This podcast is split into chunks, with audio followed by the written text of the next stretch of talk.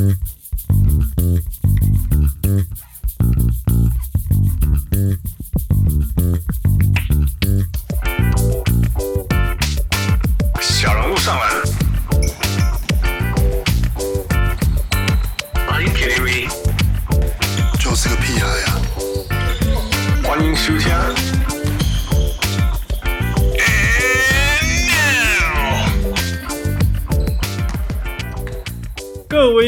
雄起洗掉，听就比喻来贺，欢迎收听小人物上篮。Oh my God，today is a big day。我没有要讲英文了。我今天底外迄个，差不多前礼拜吧，上个礼拜在我的 Facebook 哦看到一个我们自己的小人物杭少阳啊，他分享说有一个人呃完成了一百集，大家庆祝。然后我看那个那个 fan page 的名字叫做火箭队的一员寻找物理治疗。啊，就是我们的小人物 Rex，Oh oh my God，It's been too long。啊，我们大家欢迎从德州为为罗州到德州为 online 收到运动医学啊，还有到从那个美国的 Olympic Training Center to another training center。啊，我们欢迎我个人知道熊 hardcore 熊多开 Rocket fan，然后最重要的，他是一个一个超大的心，嗯。而且是一个超级厉害的 podcast 主持人，我们欢迎我们的小人物 Rex。Hello，各位听众，大家好，我是小人物 Rex，很开心又可以回来上这个节目。Yeah，小人物 Rex 其实已经上过我们节目两次了，在、嗯、呃二零一九年的八月呃两百零四集，跟二零二零的二月两百四十二集。嗯、但是吼，这个吼，这这我这要拖出来讲，他有这样搞诶，已经。我跟他说：“你竟然已经录了一百集的 podcast。”他说：“没啦，其实两百几集，两百六十集，你喜欢做？没有，其实呃，我的集数是自己呃，就是我是以周数来算的啦。那以这个集数的话是两百六十集，没错。那以周数的话是第一百周。那其实，嗯呃、其实不瞒大家所说，其实呃，去年呃，去年年底的时候，这个 Hans 跟他 Hans 的夫妇有来我们家来玩。其实我那时候真的是觉得说，我是不是要该跟 Hans 讲？可是大家可以把它想象是说，其实。我会开始做这个 podcast，最主要也是受到我自己很喜欢的三个 podcast 影响。当然，一定是有小人物上篮、Hito 大联盟跟马马里奥陪你喝一杯。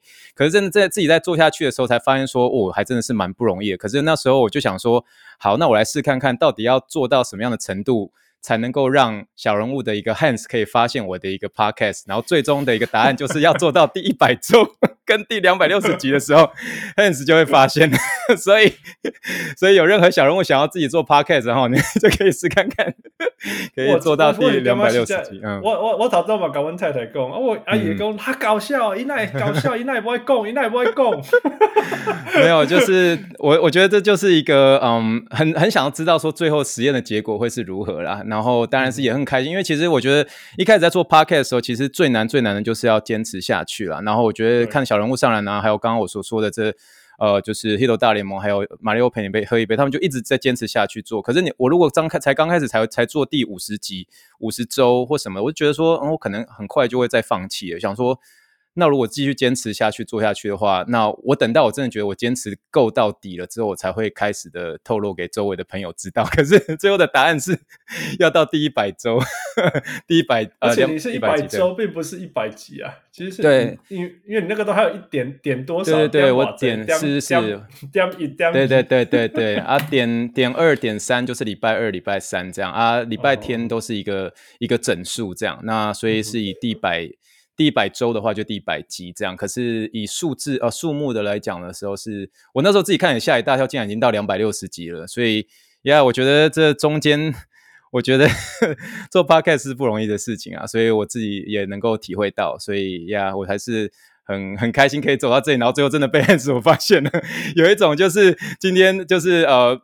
呃，就是真的是一个 Big Brother，然后你很欣赏他，然后他做到现在了，然后你有一天你自己在慢慢做，然后有一天真的被那个 Big Brother 说肯定被被看到的时候，其实心里还是蛮开心的。可是还是要上一下节目来赎罪一下，就是说不好意思，赎什么罪？我当初没有告诉你。我我来讲，我我的 can be，大家知道我没有在谦卑，我也没有在，我也没有在碰红。我这个人就是不，我就讲利亚是结婚，我有功力结婚，那我会不毫不毫不掩饰的说你这三分的缺点，我也我也不会。吝啬的称赞你这个七分，但是我会当讲 with all my confidence，你也这波绝对比，one day 这波好。哦，你想过真的真的真的，一个人 你一个人可以做到所有的事情。我因为我我们一直都想要说，我们可不可以用一个轻松的方式讲很深的议题？这我们一直都要这样子。那 OK，或许我们有做到，我们很多人的时候可以做到，因为我们就是开杠开杠，然后聊 NBA 聊很深。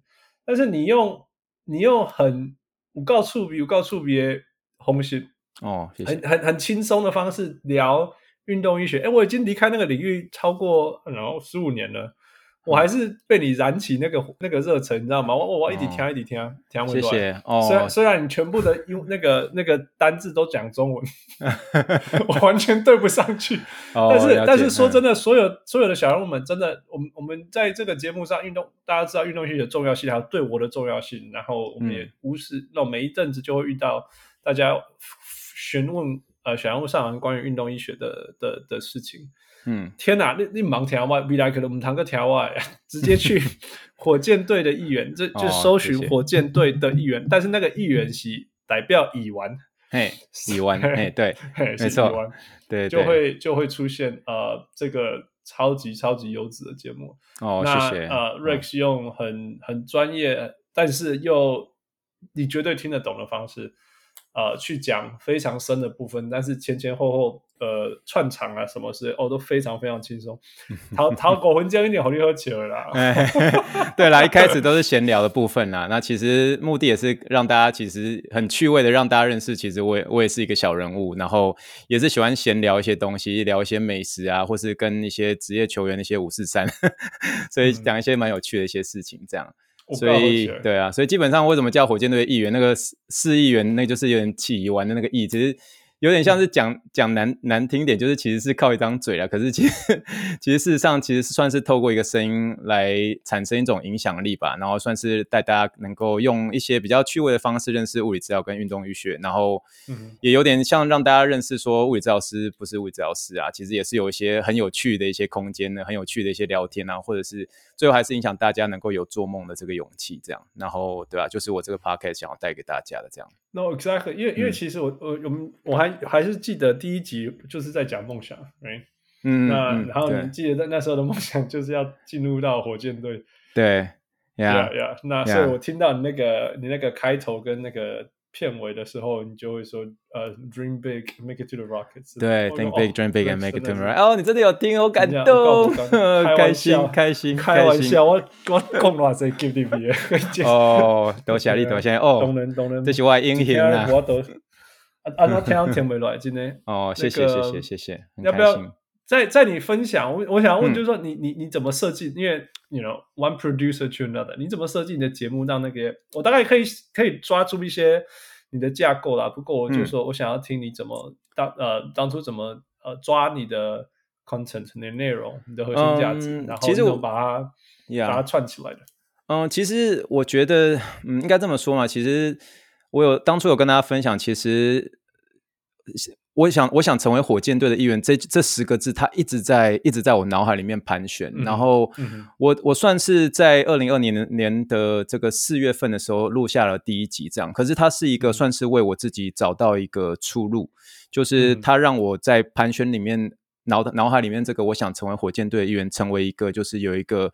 真正的一个终点在哪里？那其实算是一个很幽默的一个形式来做一个最后的一个结尾。可是我觉得我的一个内容而言的话，其实最主要就是环扣的这个 Think Big, Dream Big, and Let's Make It to the Rockets。就是其实还是算是我觉得每个人都大家都有心里心里面的那个梦想，或是那样一个火箭队。可是我想要传达其实真的就是一种勇敢做梦，因为那个梦它其实真的会带给你很大的力量。然后那个力量其实它不见得说一定是要真的去实践或是去完成，然后真的成为。一个休斯顿火箭队一员，它其实可以用用你一个无限的一个想象力，然后让你最后终点结束在一个制作一个 pocket 上面，然后叫做火箭队的一员。那里面的内容其实是可以五花八门的，可是大部分是环扣在。就是运动呃运动医学跟物理治疗这上面，可是其实也用另另一种方式带大家去认识运动员，然后其实运动员也是人，然后你其实也是会有机会跟他们聊很多一些很有趣的一些议题啊、美食啊，然后包括一些临床英文时间啊，临，还有包括一些美国的一些文化，其实就是整个呃整个一个呃算是节目的内容都环扣在我在目前的一个挣扎跟学习当中，然后算是做一个分享。所以我觉得，与其说、呃，最后如果真的成为一个，比如说我真的成为 Rockets 的 therapist，他也许，也许就真的是可能大家所定义的一个成功成功。可是我觉得，与其是追逐这样的话，那我不如追求一个一个 Podcast 叫火箭的一员，可是带着大家跟着我一起成长。那那成长的过程当中。真的，大家会开始慢慢发现，是说我原本是从一个，比如说，呃，一个在纽约可能是一般的小诊所，可能在 Chinatown，然后慢慢的呃进入医学中心、运动医学中心，然后现在已经开始慢慢在带一些 NFL 的一些球员、MLB 的一些球员，虽然还没有带到 NBA 的球员，有带到以前 退休的，但是不好意思，我不能说是谁，但是就是退休的。可是我的意思是说，他真的会因为你许下这个我想成为火箭队的一员这样子的一个心愿之后，然后你的。你的周遭的一些世界，然后你会真的开始变得有点很新奇，然后很丰富。可是，在过程中也是有很多挣扎，面对好多恐惧。就是我以前也是很怕被丢在一个完全全部都是白人的环境当中，我也是很怕被丢在一个完全都是职业球员的一个环境当中。可是，那个过程当中，大家可以看到、听到我的挣扎。然后，呃，可是那挣扎过程当中，其实一方面记录我的成长，可是一方面也带着大家跟着我一起成长。所以，我觉得这个最后主要是我的内容就环扣在这个地方，这样。哇，It's beautiful，真的。好、哦，谢谢。真的呀，yeah, 因为因为因为多少人有你这样的路程很少啊，但是、嗯、但是多少人也会，我觉得未来很多少人会会有很多人因为你分享这些，让大家觉得你这条路是可可能的。嗯，你知道哦，在在林书豪出现之前，我们我从来没有想过，我们都有期盼说，哪一天是不是有一个亚洲人可以，就是这种我们这种身材的，你知道是有六三六几的。不是不是姚明那种身材的人进入 NBA，那、嗯、那他就发生了。那那而且他也就是他也是那种被被亚洲父母教说要念书长大的孩子也可以进到 NBA，you know？嗯嗯。那像你，你可以说你有一个台湾土生土长台湾人，他可以这样一步一步这样走到某一天走到 NBA，至少至少小魔你起码比 b i g o 的大本以来对，真的就是第一线去接受世界最顶尖的运动员。嗯嗯嗯嗯。That itself is a dream come true。对啊，所以这真的是一个我觉得是非常感恩的过程啊。然后，所以我觉得其实我也想要透过这个 podcast 算是也算是分享我的幸运啊，因为我知道好多人都想要能够有机会接触到这样的一些球员，这样的一些运动医学的一部分。然后，我也收到一些我的听众的一些来信，然后他们真的都是很支持我这样。然后，可是我可以看得出来、听得出来，他们有很多我我希望可以帮上忙的一些地方。所以，也算是透过这个 podcast 算是给大家呃一个就是激励，然后也算是分享我自己的一个幸运这种感觉吧。那当然最重要，其实我自己一个小小的一个心愿，就是我当然能够希望能够，因为毕竟是讲讲中文嘛，所以我其实也是会希望说，在目前在学习物理治疗的一些新鲜人，真的可以看我，你汉 你看过我吗？我把三三拿那搞姐，你知道，就是我一个瘦瘦小小的一个人，然后要在一个一堆 NFL 的一些球员的肌肉森林里面要能生存，追赶跑跳碰，其实我也是有办法生存的啦，所以我只是想鼓励大家，我也是。在台湾念完大学、当完兵才出来，那其实是真的都是有这个机会的，所以也是想要透过这个 podcast，然后跟大家分享这些学习的部分。呀，yeah, 不要觉得不可能，真的，我我觉得我们刚刚我们就是我们录了这么多年来，刚开始的时候会真的觉得说，哇，那个这个什么北美啊什么，就是一个一个茫茫啊，不可能，有点像做梦啊什么的，那种离距离好远。嗯，可是我们时间拉长，所以这些时间呢，像我们啊、呃，今天今天有个好消息跟大家分享，Tika。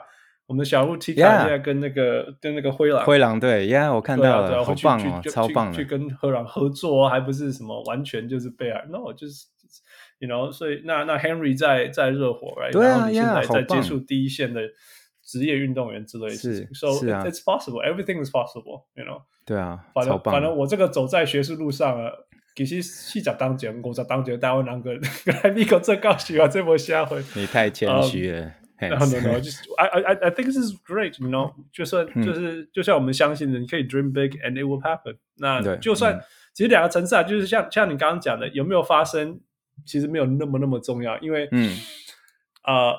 因为说真的，也也不是说你你走你走到那以后就就就结束，right？对，到那以后其实又是在下一个阶段。对，没有错。其实我我觉得好像人生呃 讲的好像有点是自己年纪很大，可是就是你到这个岁数，你会发现说，你当你完成一件事情的时候，你反而会。更想，就好像像是有些人拿到一个冠军之后，他想要赶快就想要得下下一个冠军，可是这种欲望会变成是无止境的这样。嗯、可是你与其这样，你还不如是追求一个成长的一个过程，而不是追求一个真正达到某一个呃顶端。那这样顶端，其实你可能隔天不再是这样顶端的时候，你可能会换回一个非常空虚的这种感受。这样，Yeah，所以对，没错，Yeah，永远永远就是就是往前走，往往未来走，嗯，Keep dreaming，Keep walking。对啊，是啊，嗯。哦，另外一个关于这个那个火箭队的议员这个节目，我觉得非常非常好的地方，就是因为你会分享到我觉得我没有想过值得分享的内容。你懂我意思吗？你会你会觉得说，哎，这名给他触笔触笔，或者说你会说什么？这个是什么英文？临床英文？哦，临床英文时间，对 对对，对对对对，或者是哪些文化的东西很值得分享？对，很有很有意思，尤其是美食上面，我觉得食物上的文化很特别，很特别。Yeah yeah，所以所以我所以我说，就是你把所有的，你把你的专业跟轻松，还有跟日常生活的东西抓到完美的平衡，这个是 非常不容易，因为 没有抓那个平衡。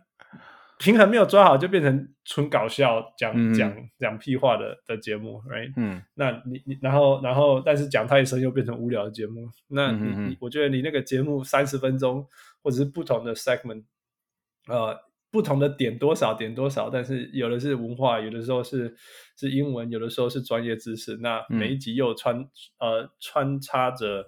呃呃呃，轻松跟有趣的元素，I think I think it's it's a great show, man。如果我是评审，我一定好的好的好的高点歌，纯粹只是为了让你未来还有，我知道未来一定会更好。谢谢啦，哦，好开心哦，超开心，超开心，谢谢。嗯，对啊，也是被你们节目启发啦。对？你看你们现在成长成长这样的，我恭喜起来。一一 一个人可以做到这样，真的不简单。对啊，继续努力是。我我我们知道 Rex 有在美国的奥运训练中心，一个在 Colorado Springs 跟 Chula Vista，嗯，所以我们等一下要聊这些，聊真的关于运运动医学、运动呃物理治疗，然后第一线的这些事情。但是我们是我们进入在这个下阶段前，我一定要问一个我是在听播的问题。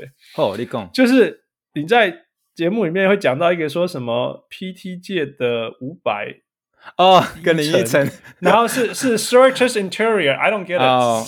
没有啦，其实这是一个 OK，我我这为什么会这样说呢？就是其实呃，为什么用五百跟林依晨来讲呢？因为我那时候就查出说，到底有没有在所有的明星里面当中是没有负评的，没有负评就是呃，就是没有人去批评他，就是。大部分在网络上都是一一都是好评，负评就是说 critics 就是那个有点像是说呃 criticize 这种，哦 bad 就是 bad 就 bad bad comments bad reviews 就是呃 OK OK 就是在台湾的名人当中这样，可是后来我就发现说，哎，网友所票选的第一名就是男艺人是伍佰哦，就是唱那个真 真世界伍佰啊，然后另外一位就是那个就是林依晨，就是我可能不会爱你那个林依晨这样，这两个人就是被认认定为是没有任何负评的这个。呃，这个台湾的演艺明星这样，那我就说，如果在解剖肌肉界的话，如果是肩膀而言的话，肩膀，我觉得我个人呐、啊，这是我自己个人的一个临床经验而言，每次只要是在每次的一个评估，或是每次的一个最后的一个答案，最后一定会都会有，就是说这个肩膀的问题吼，一定最后还是要把这个 serratus anterior 这个前锯肌把它。把它激发出来，把它激发出来的时候，就可以把他们的一个稳定度变得比较好。那这个前锯肌其实很特别.我觉得很快大家大家认识这个前锯肌。其实如果大家如果认真看的话，它其实长得很像是人类的一个翅膀，它本身又长得很漂亮。然后每次评估的时候，我的 mentor 就告诉我说：“诶，你先说在哪里？先长。”在身体的哪个？它在身体的有点像是在呃肋骨肋骨上面，可是它连连接到你的一个肩胛骨的内缘上面这样。然后它如果现在听小人物要要摸自己的 serratus anterior，他怎么样摸得到？你可以稍微的。其实没那么容易摸到，但是你如果真的是要摸的话，大概是在你的腋下的下方一点点的一个位置。可是你当然你的手掌 cover 的那个位置，那整个就是这个前锯肌 serratus anterior 的一个位置。那它其实真的很像.有些人都会直接把它翻译是说 human's wing，它就像是人类的一个翅膀。因为真的有些，比如说特别健美先生要去练这块肌的时候，其实最后展展出来的那个那个呃肌肉的纤维是非常非常漂亮的，所以真的很像人类的一个翅膀这样。然后在整个呃肩膀的功能上面又是。每次都都说他好话，都没有说坏话的那种，就是说它是一个解剖界的一个五百跟林依晨，我才会呃这样的跟大家提醒，就是说呃，我特别是对一些比如说同业的人啊，就是说最终最终不要忘记这块肌肉，因为它就是一个这么美好的一个肌肉，然后能够尽可能把它唤醒，就比较把它唤醒起来，这样对，所以这是任何肩膀问题就记得记得都要都都慢要去去顾到它这样吗？就是不要忘记有这一块肌肉。我的意思是说，不要忘记这一块肌肉。可是有些时候，每个人的情况还是临床上的一个五花八门，还是会有很多状况啊。有些人真的要去激发这块肌肉的时候，反而会痛。那这个时候就还是慢慢开始，不见得一定要从这一块开始。只是最终最终，我希望大家。回到最后的功能，一定不会忽略到这一块肌肉，所以这块肌肉我都会说它是一个无负评的一个肌肉，因为它不仅长得漂亮，而且大家都说它好，没有人说它不好，所以这是一个自己的一个体会啦，有点临床经验的一个体会。对对对，对，like this that 这就是这这些就是这些东西的连接，I I think it's fascinating，真的哦，对，够出名。对，因为我在我爸啊，我在 serratus anterior，但是我根本不知道这种什么，这 有什么关系？我都我听不到。对对对。对对，这个是对，哎，真的真的有听哎，好开心！我跟你跟我做你今天啊，哦，多谢你，多谢你，对对对，这个是之前的一个技术，对，很开心。呀呀，好了，那 OK 哦，不不然我们先，我们既然我们已经在讲聊聊医学，我们就先我们先来点，就就来谈医学好了。OK，那呀呀，那那那个你跟我们跟我 update 一下好不好？我们 update 一下说那个你有没有在过去？我想你从你从大学的时候学习的东西到现在，我因为因为医学这个东西是一直在一直在演变，一直在演变的，right? 嗯，那你从大学毕业到现在，你有没有呃注意到什么事情、什么观念？呃，我们大家呃理理所当然的事情，或者是有有所谓的过去这样子想，但是我们现在已经开始改变了这种、嗯、这种事情。过去这样想，但现在已经改变了。嗯、呃，目前当然我最连接。直接想到当然是冰敷这件事情，哎，我相信这个最后大家都、哦、对对对对，然后 嗯，其他对其他部分的话，我觉得假设是说以前呢，像是文化一些差异啦，我觉得就是说，其实以前在台湾，大家可能看中医拔罐啊、针灸这些是很平凡的一些事情，然后都觉得说啊，美国人都不会理解这些东西，可是现在是在美国非对这件事情是非常非常热。然后很喜欢很喜欢，就是我们这边物理治疗师是可以做干针啊，可是事实上它跟这个呃针灸所做的一个这个呃。呃，这个器具是一样的，可是 philosophy 是不一样的。这样，可是什么叫干针？干针就是呃，英文英文叫 dry dry needle，可是它基本上我们使用的一个针，其实就是就是针针灸所使用的一个针，其实基本上是一模一样的。这样，只是 philosophy 会不一样。就 philosophy 的话，就是呃中医的话，或是这边的一些 acupuncturist 针灸师的话，会以这个中医穴位来做这个呃针灸。但是我们的话，就是问题在哪，就是呃会处理在哪里这样。所以你可以针对是痛点，你可以是针对是这个呃这个，比如说肌肉结构上面出现问题的一些地方来带动一些恢复这样。那我只想强调是，以前我们在大学的时候都会觉得说啊，其实美国人应该是不懂这些中医的一些东西啊、理论等等之类的。但是现在这个东西其实是很热很热，你知道吗？就是就是说，我记得。对 对，也可以。然后我印象最深刻就是我那时候在其中一间奥运队的一个面试，那时候是我刚搬来德州的时候，那时候那个面试是面试官是前加拿大的排球的一个就是。呃，就是运动医学的一个主席这样。那反正总而言之，他在问我的第一个问题就是说，请问你有 dry needle 的一个 certificate 吗？我就说，呃，我在纽约还不能做，可是德州就可以。然后我现在准备要去学。嗯、然后大概第四分钟他就不要我了，这样就很印象很深刻。嗯、所以后来才才赶快去学学这个学这个呃 certificate。然后之后拿到之后才有、呃、后来，然后真的美国奥运队也问一模一样的问题，这样。所以这个我只是想要跟大家强调这件事情，就是说可能在。二两千年初年的时候，都好像觉得说还好还好，可是真的是在二零一二年这个 Michael Phelps 出现之后，很多综艺的东西就变得超级超级热，这样。所以我觉得这是一个以前我在台湾念大学的时候，那是二两千年呃初两千年四到两千零八，那时候就不会有这样子一个想法。可是现在这个东西就变得在运动医学领域里面就变得很热很热，这样。对啊，呀，这是真的。其实其实我可以分享，是说我那时候在 La New 找找工作的时候，其实。他说：“二零零七，你知道他问我的是什么吗？嗯、我说你：‘你会不会这个技能？’哦，你也要表我哦，那个 manipulation，你也要表我呢。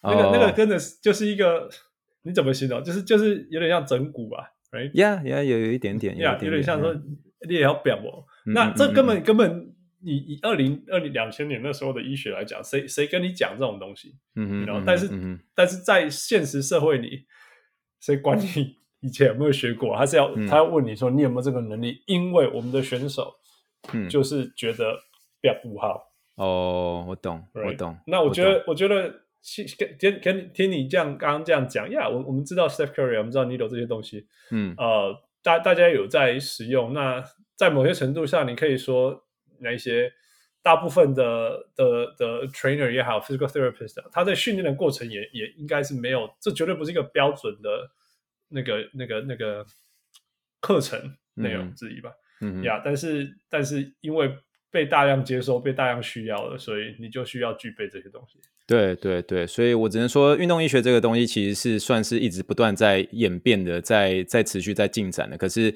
现在已经呃，我觉得现在整个地球真的就是像地球村一样，可是就有互相彼此影响彼此这样子。然后我觉得以前的那个中，我们常会说这样中西医合璧，可是这个这个情形在目前的现在的时候，嗯、这个运动医学上面已经算是非常非常的一个更完整的这种感觉。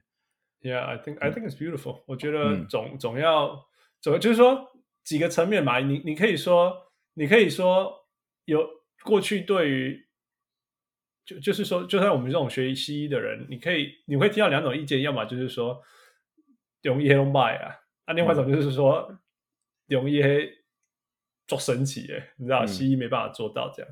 嗯、那如果其实其实我相信每个东西它会发生都有它的原因啊。那当然，嗯、当然也会有一些盲点什么之类的。嗯、所以所以像推拿什么，你当然可以说急性期的一种桥，你自己做一下没有错嘛，嗯、对不对？嗯嗯、但是你说你你你你医过去那种 PRIC，你要哎呦脚踝恢复大好哦，或者会立马加变对，嗯、因为它就是你 you know 可能可能零到八十分吧，嗯、那你八十分到一百分那一段。其实你去去推拿什么之类的，嗯，我我觉得当然就是绝对会比你就是打钢底下雾边喝啊，嗯嗯嗯，那那所以所以那我觉得你听你刚刚这样讲，我觉得很有意思的是说，其实呃，在美国这边，其实他们有办法用西医的概念去解释，譬如说针灸这件事情是这样吗？是啊是啊是啊，至少 dry needle，至少那对至少是对。那那你你你讲一下，他们是是怎么样方式去？我我很好奇，因为我可以想象说，你一根针插进去，如果不用什么脉络讲的话，嗯，或者是什么电啊，like，因为它会造成呃 action potential 的改变什么之类的嘛。那你们是怎么样去从生理的方式去解释？应该这么说啊，就是在呃美国的物理治疗师没有办法去介入呃针这一块的时候，比如说我我们现在讲一个，比如说像是一些比较难。用手去 approach 就很难用手去接触到的肌肉。我简单举个例子，有点像是说，呃，我可能举了一个例子，算是比较。小的一个肌肉，那那个小的一个肌肉就是我们那个、嗯、我们会说什么台语叫什么落耳还是不是下巴掉下来那个？哦、对，它其实就是其实一定会有一些需要处理一些小肌肉，它其实是在非常非常深的一个你的一个颞颌关节里面这样。可像以前假设在做一些，对对对，耳朵下面那边，但是在做处理的时候，有些时候我们甚至要用我们的就是我们手要放在手套里面，然后去伸到这个病人的一个嘴巴里面，可是再去做一些处理。可是现在事实上我们抓到那个解剖位置的时候，针直接进去就抓到那个。点了这样，那所以你是说，比如说，这就是我们我所我刚刚所说的这个 philosophy 会不一样的地方。可能中医的观点的话，会比较针对于中医的穴道，它不会针对那一块肌肉。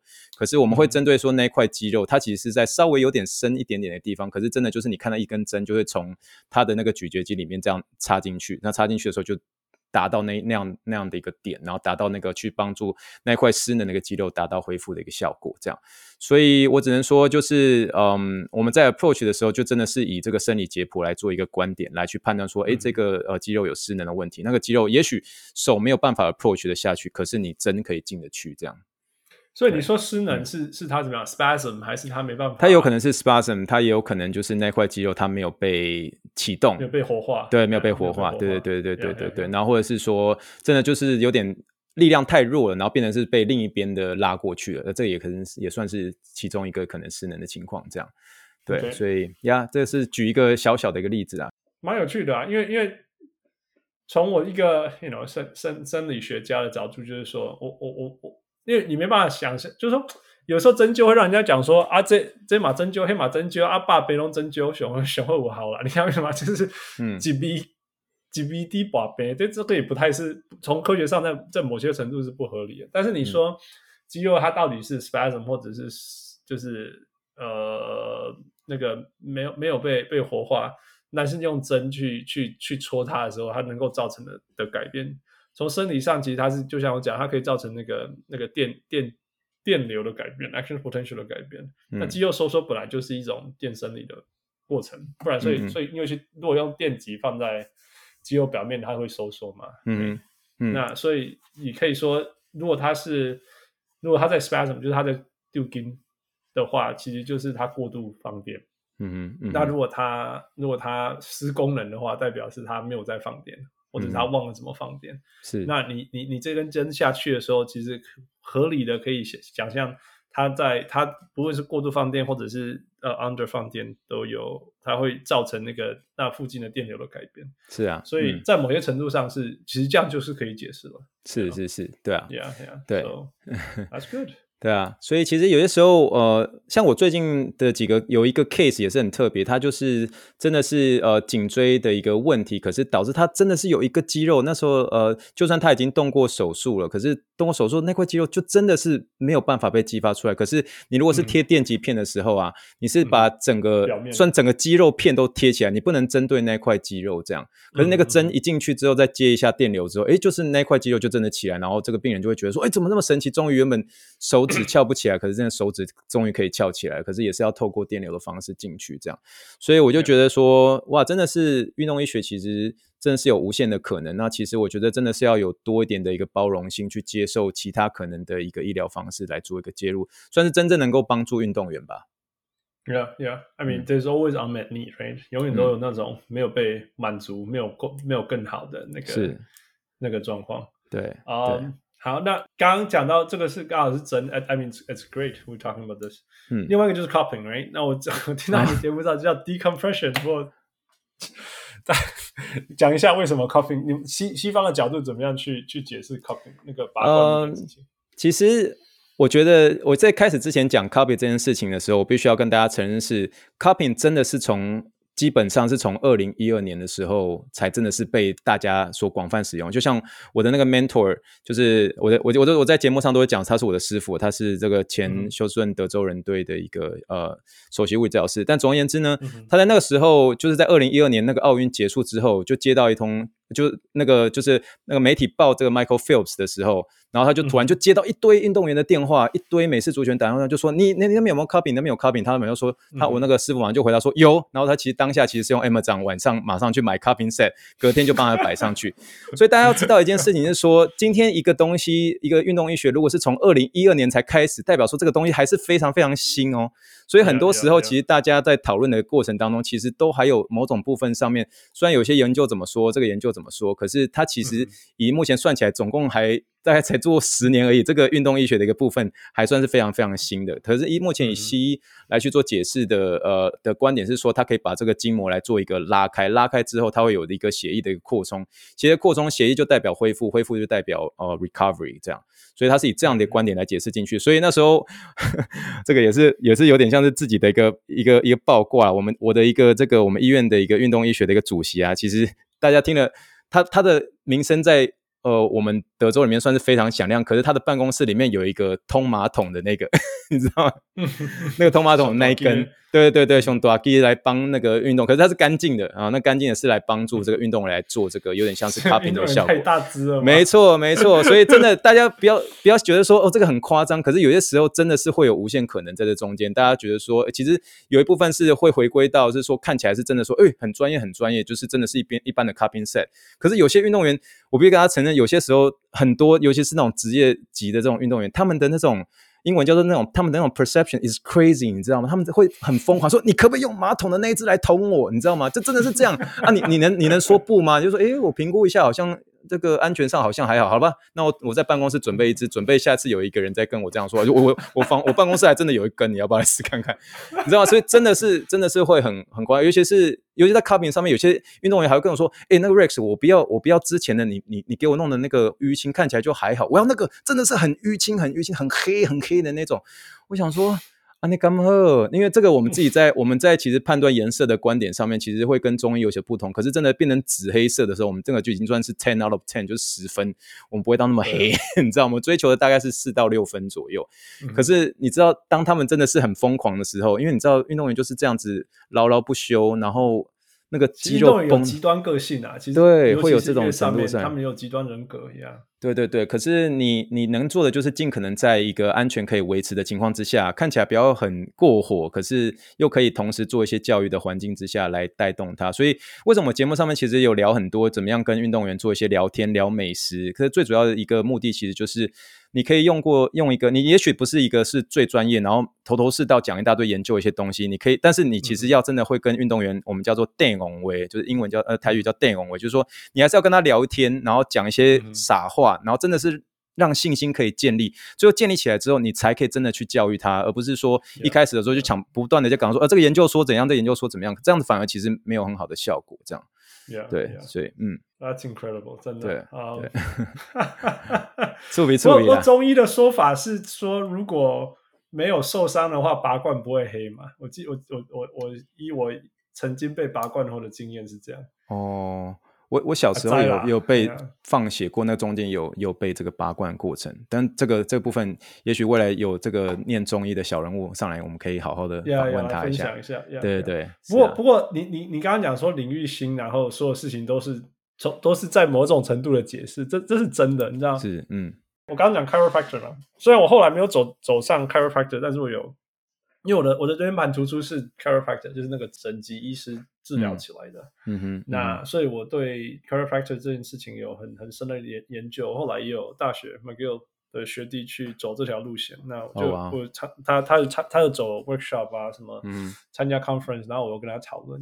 嗯、然后我跟他说：“哎、欸，哎，手上还表黑料，我做送哎，因为 你懂意思吗？椎间盘突出为什么可以透过表这样子 好？你懂我意思吗？嗯嗯嗯嗯嗯，理论上是。”就是说，从物理的角度来讲，是没有什么，没有什么理由说，哎，不要不要不要不要不要给，他不要不要给卡，不要不要给，也不要不要给一个，给我贺啊那样，给我好个啊那样。嗯嗯嗯。那他说，现在有一个理论是，除了除了，那我自己的解释方式就是说，当你的大家大家都有拉筋过嘛，stretching 过程，然后就听到咔咔咔像这样子嘛。嗯。我说那种过程有点像让你的。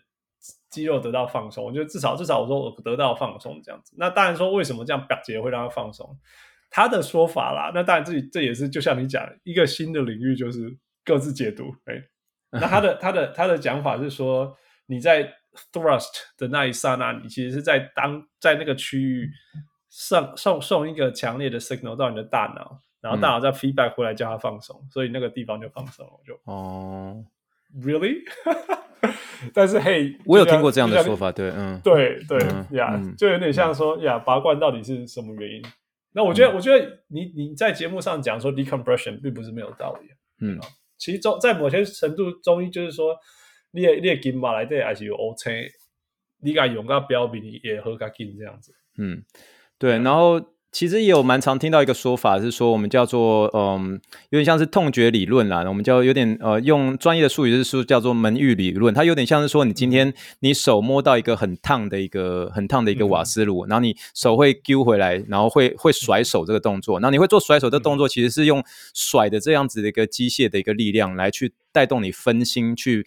忽略掉你那个你的那个手那个被烫到这种感觉，嗯、所以不管是针啊、嗯、被拔的那种感觉啊，或是那个很快的那个 thrust，、嗯、其实或多或少都有点让你有点是这种去把你的这个算透过一个不一样的一个感觉进去，然后去带你去分心你那个原本的那个痛，所以有点像 distract distract you from feeling the pain 那种感觉。嗯、所以这也是我有听到的一些些呃理论这样，嗯、所以呀蛮、yeah, 有意思的。嗯，对啊，I mean，这就是这就是。运动医学的人都这会让你根本掉文学，对，我觉得很有意思，对，呀，很有意思。嗯，不过再回到你一开始讲的，你说爱呃冰敷这个这个事情有有新的观念想法，你跟大家大家讲传统观念是什么？那新一点，你现在觉得对于冰敷这件事情的，因为因为每个人啊，基本上打开打开都会讲啊，我起码安诺安诺被安装，你知道我我看外点有被安装。那说真的，大家大家传一个简讯问我说：“我今晚安能被安装一起？”真九成九我就说啊，我误编吧。嗯、但是当然，这个观念也有像你讲随之改变啊。嗯、所以跟大家跟小人物们分享一下，现在、嗯、现在现在对于冰敷的观念是在怎么样？因为其实冰敷其实它就真的就算是行之有年了嘛，就是因为冰敷就是真的走的比较久，所以有越来越多的一些研究是支持是说，因为冰敷它本身会造成一个血管的一个收缩，血管的收缩就会让你呃，我们刚刚有聊到血液嘛，血液就带动的是一种恢复，嗯、因为它有带一些呃这个就是修复机制啊，还有包括你这个呃这个 oxygen 在里面，然后能够来能够带动一些恢复。可是冰它这个收缩这个行为啊，它不单纯会让你失去了这个需要这样充分的一个血液的一个恢复之外，它其实还会带动你你的一个肌肉会变得比较紧绷。我不知道大家有没有在。冰完手之后，就发现手会变得比较紧，对不对？就变得比较紧这种行为。嗯、所以这种其实呃，我们现目前是怎么讲？就是说，以我们在学习一些新的一些运动医学所出来一些文章里面，我们是会知道是说，其实冰敷不见得是有一定的一个注意，就是注意是说有一定的一个好处。可是呢，今天如果这个运动员坚持要冰敷的话，我也不会阻止他。嗯、可是我还是会尽可能提醒他，就说。嗯，你尽可能不要一天冰超过两到三次，然后一次不要超过五分钟，因为我通常还五分钟，对啊，我超过好个啊，对啊，对啊。那通常上目前呃，目前来讲是说急性期，就是目前就是真的是整理出来的一个结果是说，急性期受伤发生的六小时内可以冰敷，可是之后你都不需要了。你事实上，你之后你就可以慢慢的就是说，你能够动，然后在不痛的范围之内能够动，就尽量的让自己身体可以动，带动多一点的血液的一个恢复。其实这些肿啊肿，这是一个这是一个自然的一个现象。那这个自然的现象，其实它是身体在做一个修复，你不用刻意的去用冰来去抑制它，或者是过多的一个冰，就比如说冰到比如说呃十分钟、五十五分钟等等。但是 again，这个是。这个是目前诶，有些时候研究就是这样的。我现在现现在这个这个十年讲是说对的，而十年之后马上又不对了，嗯、这个你你也很难说，你知道吗？所以我现在只能说。目前所被我们被教导的一个论点是这样，可是真的有个运动员告诉说，哎、嗯欸、，Rex，我就仅仅叫爱冰敷啊，不会喜欢弄啊。说，哎、欸，好，那那那我我不会阻止你，就像是，对吧、啊？就是就有点，你某种程度上他也算是一个安慰安慰剂吧。他就是真的真的觉得说他这样子，他心里感受比较舒服。他从小到大都是这样冰上来的，那你现在还要阻止他吗？我我不会阻止他、欸，哎，对吧、啊？所以我还是会尊重运动员，就是说我会心里面会放着这样子的观念。但是真的，如果呃这个运动员就是真的很喜欢冰敷，然后每次出来的时候就是我就是喜欢冰，哎，那没关系，那你冰一下。可是你结束的时候，我还是看一下你的那个活动角度怎么样。如果那个冰真的让你缩起来的时候，我我稍微帮你恢复一下，这样会用这种方式来改变。呀呀呀，我我懂，因为而而运动员本身的感觉，其实所以所以说真的啊，最终其实就是运动员自己的感觉啊，因为嗯。基本上在在一个安全的情况之下，我觉得他没有到我们最大的观点就是叫做我们英文叫 do no harm 嘛，就不要伤害你的病人，不要伤害你的球员。他他们冰会会伤害吗？嗯，你好像也不会到伤害的程度，但是过多当然是不好。你可以稍微提醒他一下，可是他真的要冰，那就让他去冰没关系啦。那你可能提醒他，哎，不要冰，不要冰太久。关键问题好了，那个先发投手退下来的标准姿势就是冰肩膀嘛？那现在不冰了吗？现在我只能说，我带的青少年的一些投手，他们比较少了。他们就是在旁边做一些这个，有点像是 cool down，就是做一些那种弹力带的一些简单的一个，嗯、我们叫 cool down 的一个运动。然后，嗯，还是要看个人的。有些家长的观念呢，会是比较传统，回来的时候还是会 乖乖的乖乖去冰敷。可是我不会因为今天他冰敷，我就觉得说，哎，我鄙视你，我就觉得你好，你好，你好，没有走在一个现代的，没有，就纯纯粹是他们想要这样做，那就让他们去做，没有关系，不会不会阻止他这样。对，Yeah，that's that's so interesting。对，你知道，你知道，OK，OK，那我又可以分享。嗯，大大家知道我在蓝绿的时候，在蓝绿的时候，其实我就是负责照顾二军的球员，跟跟有点像外籍球员这样子。因为因为因为我我是加拿大来的，那那 那第一个丢诶，那个黄俊忠，他就是跟人撞车吧？嗯。他就是会比较跟外籍球员混在一起嘛，因为就是、嗯、因为他也是他讲西班牙文，嗯，能估啦。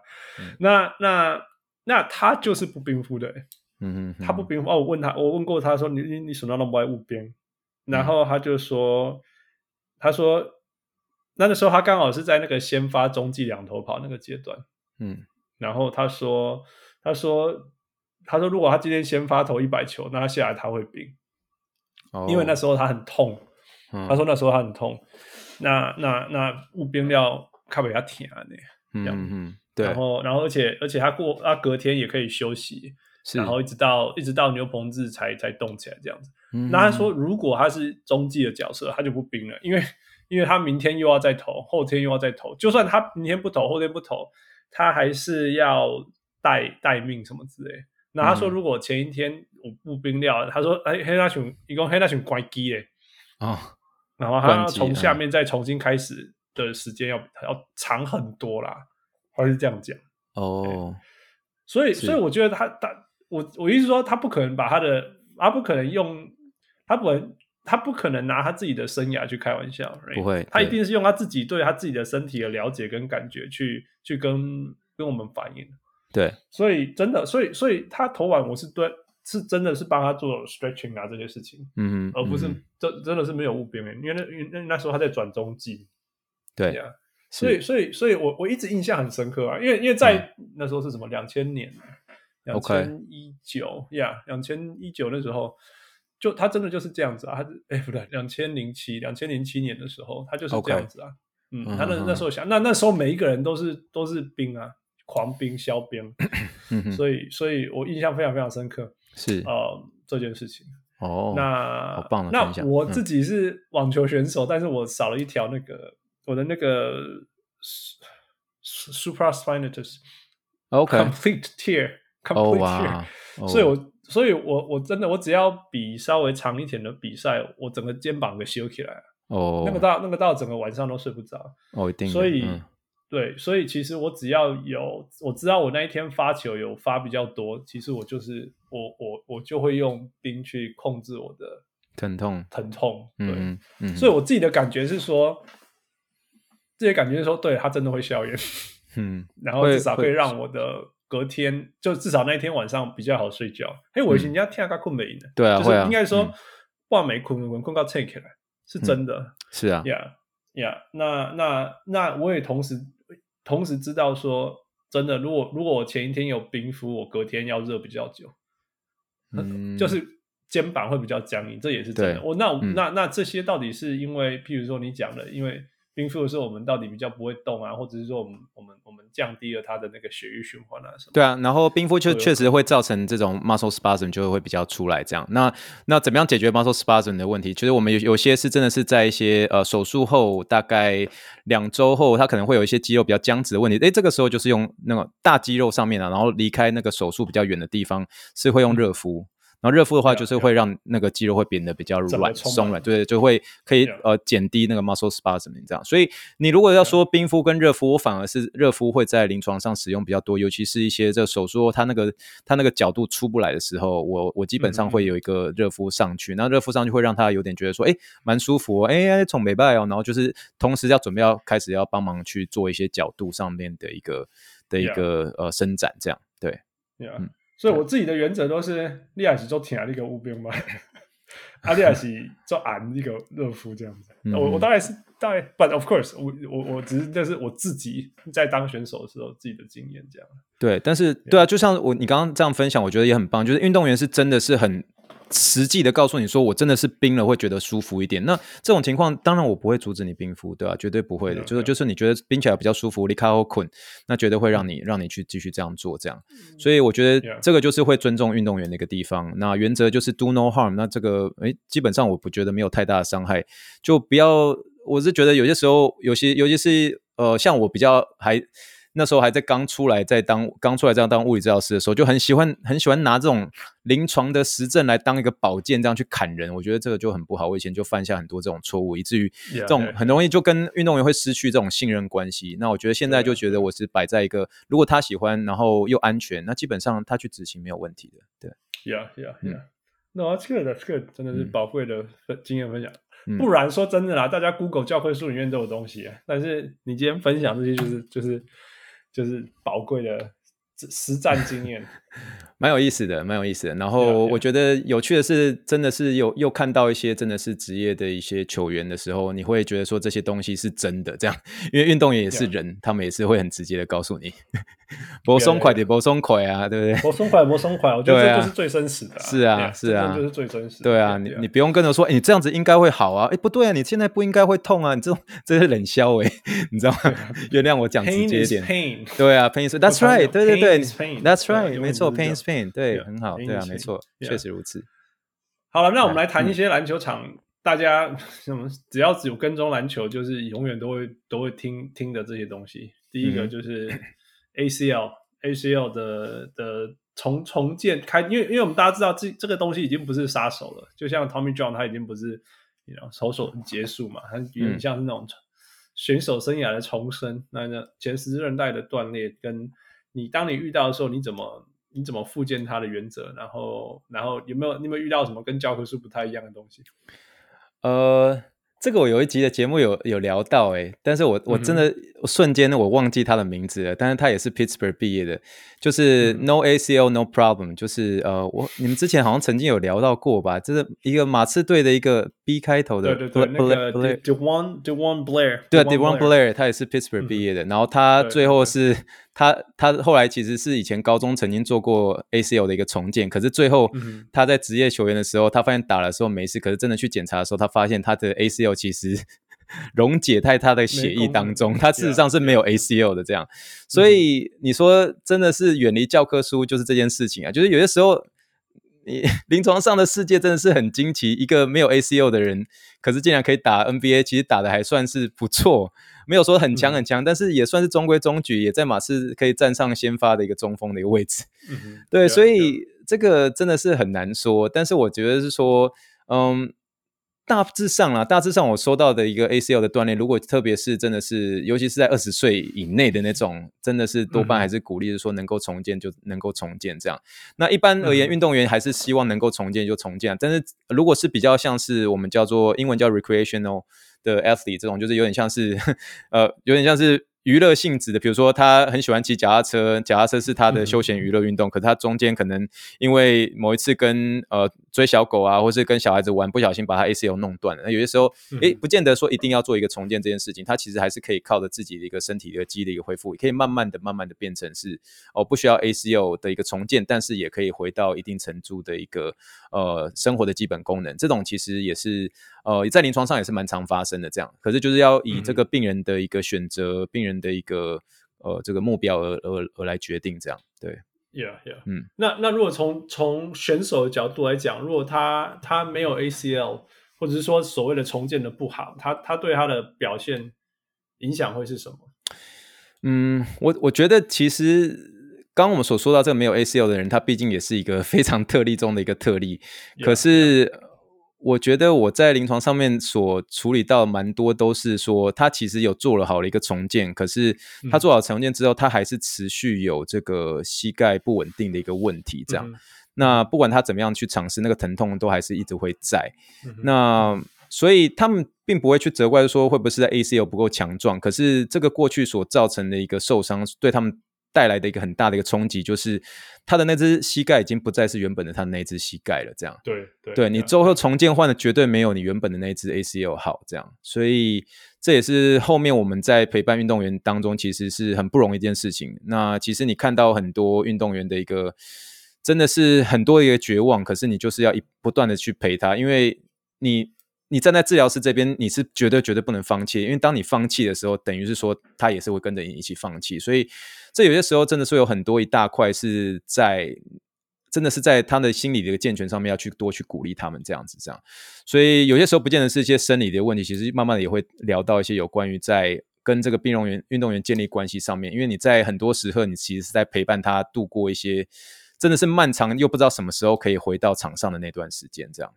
对，嗯，所以，所以你觉得苦爱是会是今年的苦爱，会是过去的苦爱吗？还是你觉得它就会是一个新的苦爱，不论是更好或更更受伤后的？我其实还蛮相信苦爱他的打篮球的一个智慧，我只会相信他会有一个新的一个打法会出来，这样，那他会以更保护自己的方式来去做他接下来在篮球上面所赋予的任务，这样。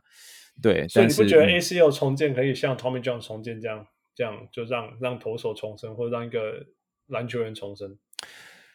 我觉得还是要看呢。有些人，有些人就是真的可以打得很好，像是 Kyle Lowry，他就诶，他其实就不错。嗯、还有那个之前有个 Jamal Crawford，是不是好像也有换过？嗯、他就诶，他们就是换过之后都还不错。可是也有真的就是换过之后就，对啊，有时候真的是很难说。你你真的不知道每个人他们适应的一个手术情形是怎么样，因为毕竟。帮他们动手术的一个医生，这些他们的技术、他们的经验，然后是他们选择哪一种 graft，这些都是一些关键点。嗯、那我觉得你真的很难断定。对啊，对啊，所以这个东西都好多环环相扣，还有这个运动员的心理素质。那，哎、嗯，真的真的是，我们也是尽可能的想要能够尽我们的全力去帮助运动员。可是会不会真的是有些时候没有这种天时地利人和，一定样也是有啊？对啊，所以也是蛮常见的。OK，对，嗯，那。那 OK，那第二个我们讲到那个那个 Clay Thompson 后还有 KD 的 Achilles tendon tear，嗯，呃，那这个东西理论上它发展的也是进步很多，但是它你觉得它它有重建能够到像 ACL 这么好吗？还是说你觉得其实它没有 ACL 这么好，嗯、或者 ACL 其实没有它那么好？就是你是说在 Achilles tendon 这个地方，假设手术啊，就是呃这边就是一样都是受伤重建到恢复到场上。嗯、对 Achilles tendon 它蛮多就是做一个 repair 嘛，那把它修复起来这样。嗯、可是修复上的话，我觉得如果说平均回场的一个时间啦，呃、嗯，ACL 的话多半都是会建议是在呃。尽可能啦，可以的话九个月，九个月以上，九个月以上。可是蛮多有些真的是年轻一点运动员的时候，六个月就有点迫不及待。当然我们会跟他说，哎、你再你再你再忍耐一下，尽可能的话还是到九个月这样。那、嗯、但是 Achilles tendon tear 的话，这个我每次一看到就是觉得会深吸一口气，就说，嗯，你可能要给我一年的时间这样。对，但我每个人还是不一样。你看，比如说像是 Kobe Bryant，他大概是在十到十一个月回去这样。那可是，但是，可是 Kevin Durant、Kobe Bryant 都要十一个月啊。对啊，而且是啊，但是他真的是毅力很坚定，这样。他那时候三十三、三十四岁嘛。那可是 Kevin Durant 比他年纪小的时候发生，大概是我没记错，大概三十二九左右。可是那个时候的发生，其实你看 KD 就是蛮专心在那一年好好的休息。可是，诶，嗯哼。之后他恢复回来的时候，其实诶状况还算蛮不错的，哦，所以我觉得那个恢复那个时间是真的是蛮重要。但是我的话，Achilles 呃 Achilles tendon 就是亚阿基里斯腱的一个这个重呃就是这个 repair 的话，它时间会比 ACL 就我的经验而言的哈，会会稍微再更长一点点，因为那个。哦，那个复健过程很痛苦，因为其实从一开始都不能承重，到承重，承重之后又要恢复角度，凹角度之后，然后又因为不能承重的关系，小腿完全都没力，没力之后要肌力训练，哦，很多东西，所以我必须承认，Achilles tendon 这一个这一块是我在临床上很挣扎，然后。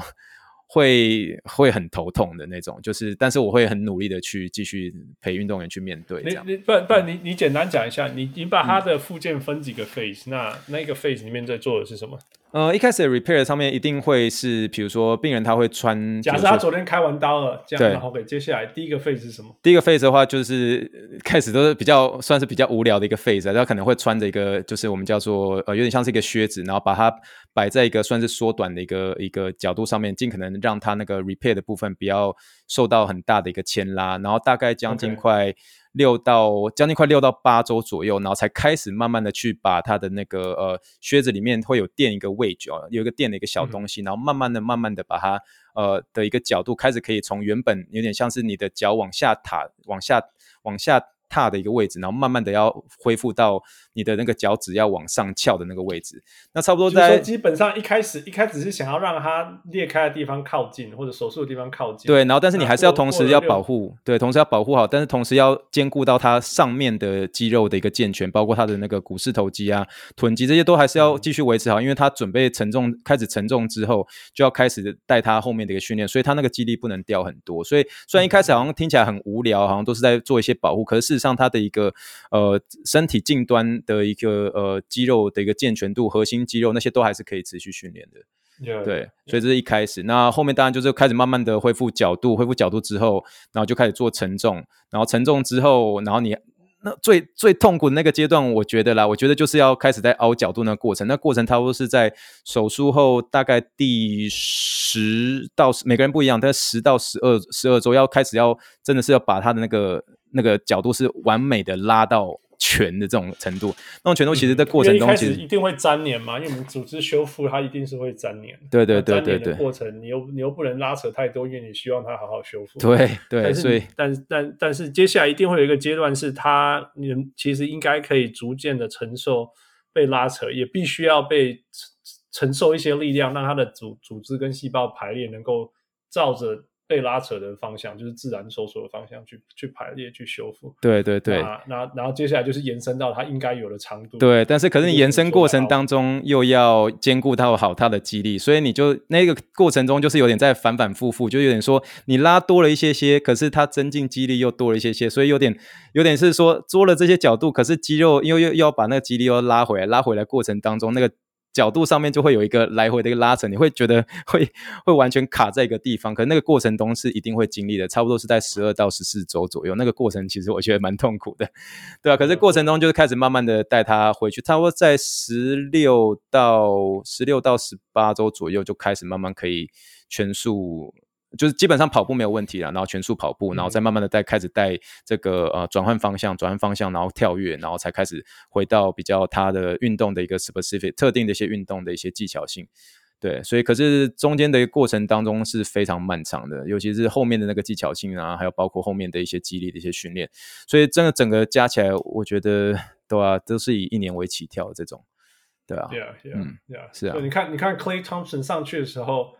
还有去年一整年，有一点像，有点让他让有一点 disappoint 啊，就是 support 好了，我们讲没有他原来的水准的时候，嗯、你有意外吗？另外就是说，那你觉得今年的 Klay Thompson 会回来吗？呃，我我其实没有意外，但是我觉得他其实也算是蛮专心在养伤的部分。他中间花了多少时间，我好像没有很认真的去查，但是呃，我觉得他在某种意义上，他的打法也稍微有一些些的改变吧。对啊，我觉得等于说，我觉得勇士队他们整个给人营造的一个团队的这种互相分担的这种感觉是真的很好，让我身为火箭队的球迷是非常羡慕的。然后，但我觉得他比较没有像以前，我觉得 Klay Thompson 并没有比较没有像以前这么样的一个横冲直撞，或是要追求他当天要帮呃就是 Steph Curry 砍多少分等等。我觉得他蛮多是真的是有在帮助一些年年轻的一些勇士队，慢慢的去分担这些比较。对他们也算是比较老将的一些责任啊，就我所看来是这样。嗯、对，所以我觉得最终受伤之后，真的还还是要有一个观念，就是真的要 play smart，就是你感觉你会从过去的受伤当中，你会学到一些东西，这样。那、嗯、对啊，还是真的是要以这个运动员能够延长这个运动生命为最大的考量，这样。那如果那你看 KD 在季后赛打五十分钟的时候，感觉？我觉得 KD 才真的是蛮厉害的，这个我真的发自内心的 佩服。我觉得他某种程度上真的是他对身体的一个信心的程度，真的是已经非常足够了。我觉得我在不是不是刚过的这个球季，在上一个球季我在看他季后赛的表现，我真的觉得是我是非常非常的惊讶，然后我是发自内心的佩服。对，我就觉得说，竟然可以在。这个真的是，我知道他花了一段时间恢复，然后那那一年的恢复期间刚好又遇到 COVID，所以他也真的很完整的去恢复他的这个 Achilles tendon tear。呃、uh，rupture，但是呃，但是他回来的那个球技，我我是真的是由衷的佩服，这样就觉得说哇.还真的是可以到这种程度，这样真的很棒，对啊，对啊，对啊。那但是你不会担心，就是你不会担心。呃，还好啦，他还好，他整个动动作感觉看起来也都蛮流畅的。他其实网络上也放了蛮多他的练习的一些片段。其实我觉得，所以好了就是好了，你不会说哦，他他虽然开刀过，但是也就是说虽然他好了，但是因为他过程开刀过，所以他不应该打五十分钟之类的。我我个人呢、啊，我个人因为我是属于这种比较保守的治疗师，呃，我们我们正常在说一个运动员的一个会造成受伤的一个最大最大的一个杀手，就是过去他所发生的什么样的一个受伤，就会是他可能会重复发生受伤的地方。所以以这样来做一个观点的话，我觉得 KD 不适合在。Like back to back to back 打都是五十五十五十分钟这样的，可是真的有些特例的情形的时候，你的运动员就坚持要上场，那他又是球队的精神领袖，你能够你能够阻止他吗？那他本身看起来也没事啊，那那是不是就让他继续打呢？那有些时候就真的是。包括治疗师啊、防护员在教练跟呃跟教练的一个沟通上面，其实也需要有一定程度的智慧来去面对这种问题。这样，Yeah, yeah. 对。讲讲到这个哈，就是我们刚刚有稍微聊到那个是医疗进步啊，或者是什么事情的医学医学对对我们伤痛的了解。嗯，其实我那一天呃是很久以前，也不要很久，在在前一阵子听了一些呃演讲啊，什么什么节目，呃，他他说你觉得。KD 今年受伤那么多意外嘛，然后然后他然后那个那个医生就说，你知道吗？如果我跟你在季初的时候就跟你讲说，其实 KD 今年就会缺席多少多少场，你会你你觉得我骗你吗？这样子，嗯，那他说其实我并不是要，比如说并其实并并不是我的马后炮，而是说，比如说百分之多少的运动员在 major soft tissue injuries 以后，他有多少。的，就是统计上还看说，其实他们会 miss 掉多少呃时间，然后需要修复多少时间才回来什么之类，嗯、其实这些都是有大数据的。是，所以我们那那那种全世界开这些相同的手术，做相同的运动的人那么多，其实是其实是有一些程度可以去归纳。那那从这些当中，你可以去说，OK，虽然说这些是可能发生的事情，那我们怎么样去去去避免这些事情去发生，或者是怎么样去加强预防的层次？嗯啊。Um, 点点滴滴，点点滴滴啊！我我觉得从未来的，从我们我们虽然常常说哦，患者是一个患者，但是其实我们可以用其他很多类似的方式去去研究，透过研究，然后去去设想未来，去预预测说他可能会遇到哪样的挑战啊，呃嗯、然后再去做预防医学嗯方面的事情，嗯、这真的蛮重要，嗯。Yeah，我觉得是很有意思的啊，我我很喜欢。我觉得这也是我在节目上说，虽然我已经走，我现在在在做再生医学，但是其实运动医学一直对我来讲还是很很有很有很有吸引力，就是、嗯、就是这些东西啊。Yeah.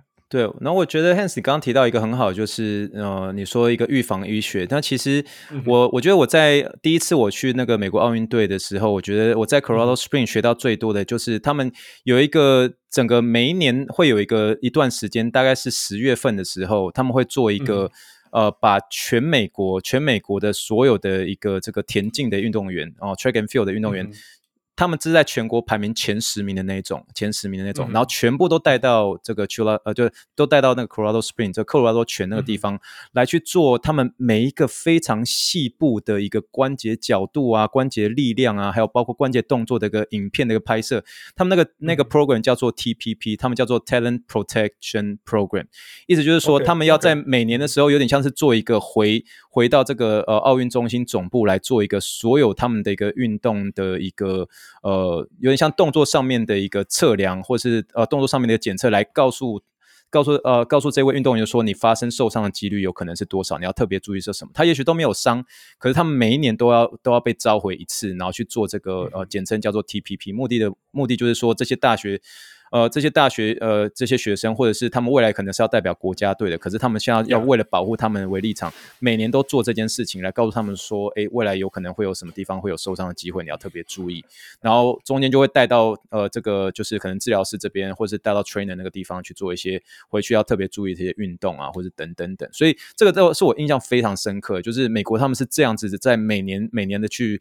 召集他们的这些可能未来会夺牌的一些运动员回到这个奥运的一个呃重症来去做一个这个呃有点像是他们一个有点像你如果真的不应该这样形容，可是有点像是真的是把一台赛车把它带到一个很很集中的一个非常专业的一个呃保养中心来告诉他说你未来有可能会发生的一个受伤或是等等地方在哪里，所以这个是让我印象非常深深刻的。对。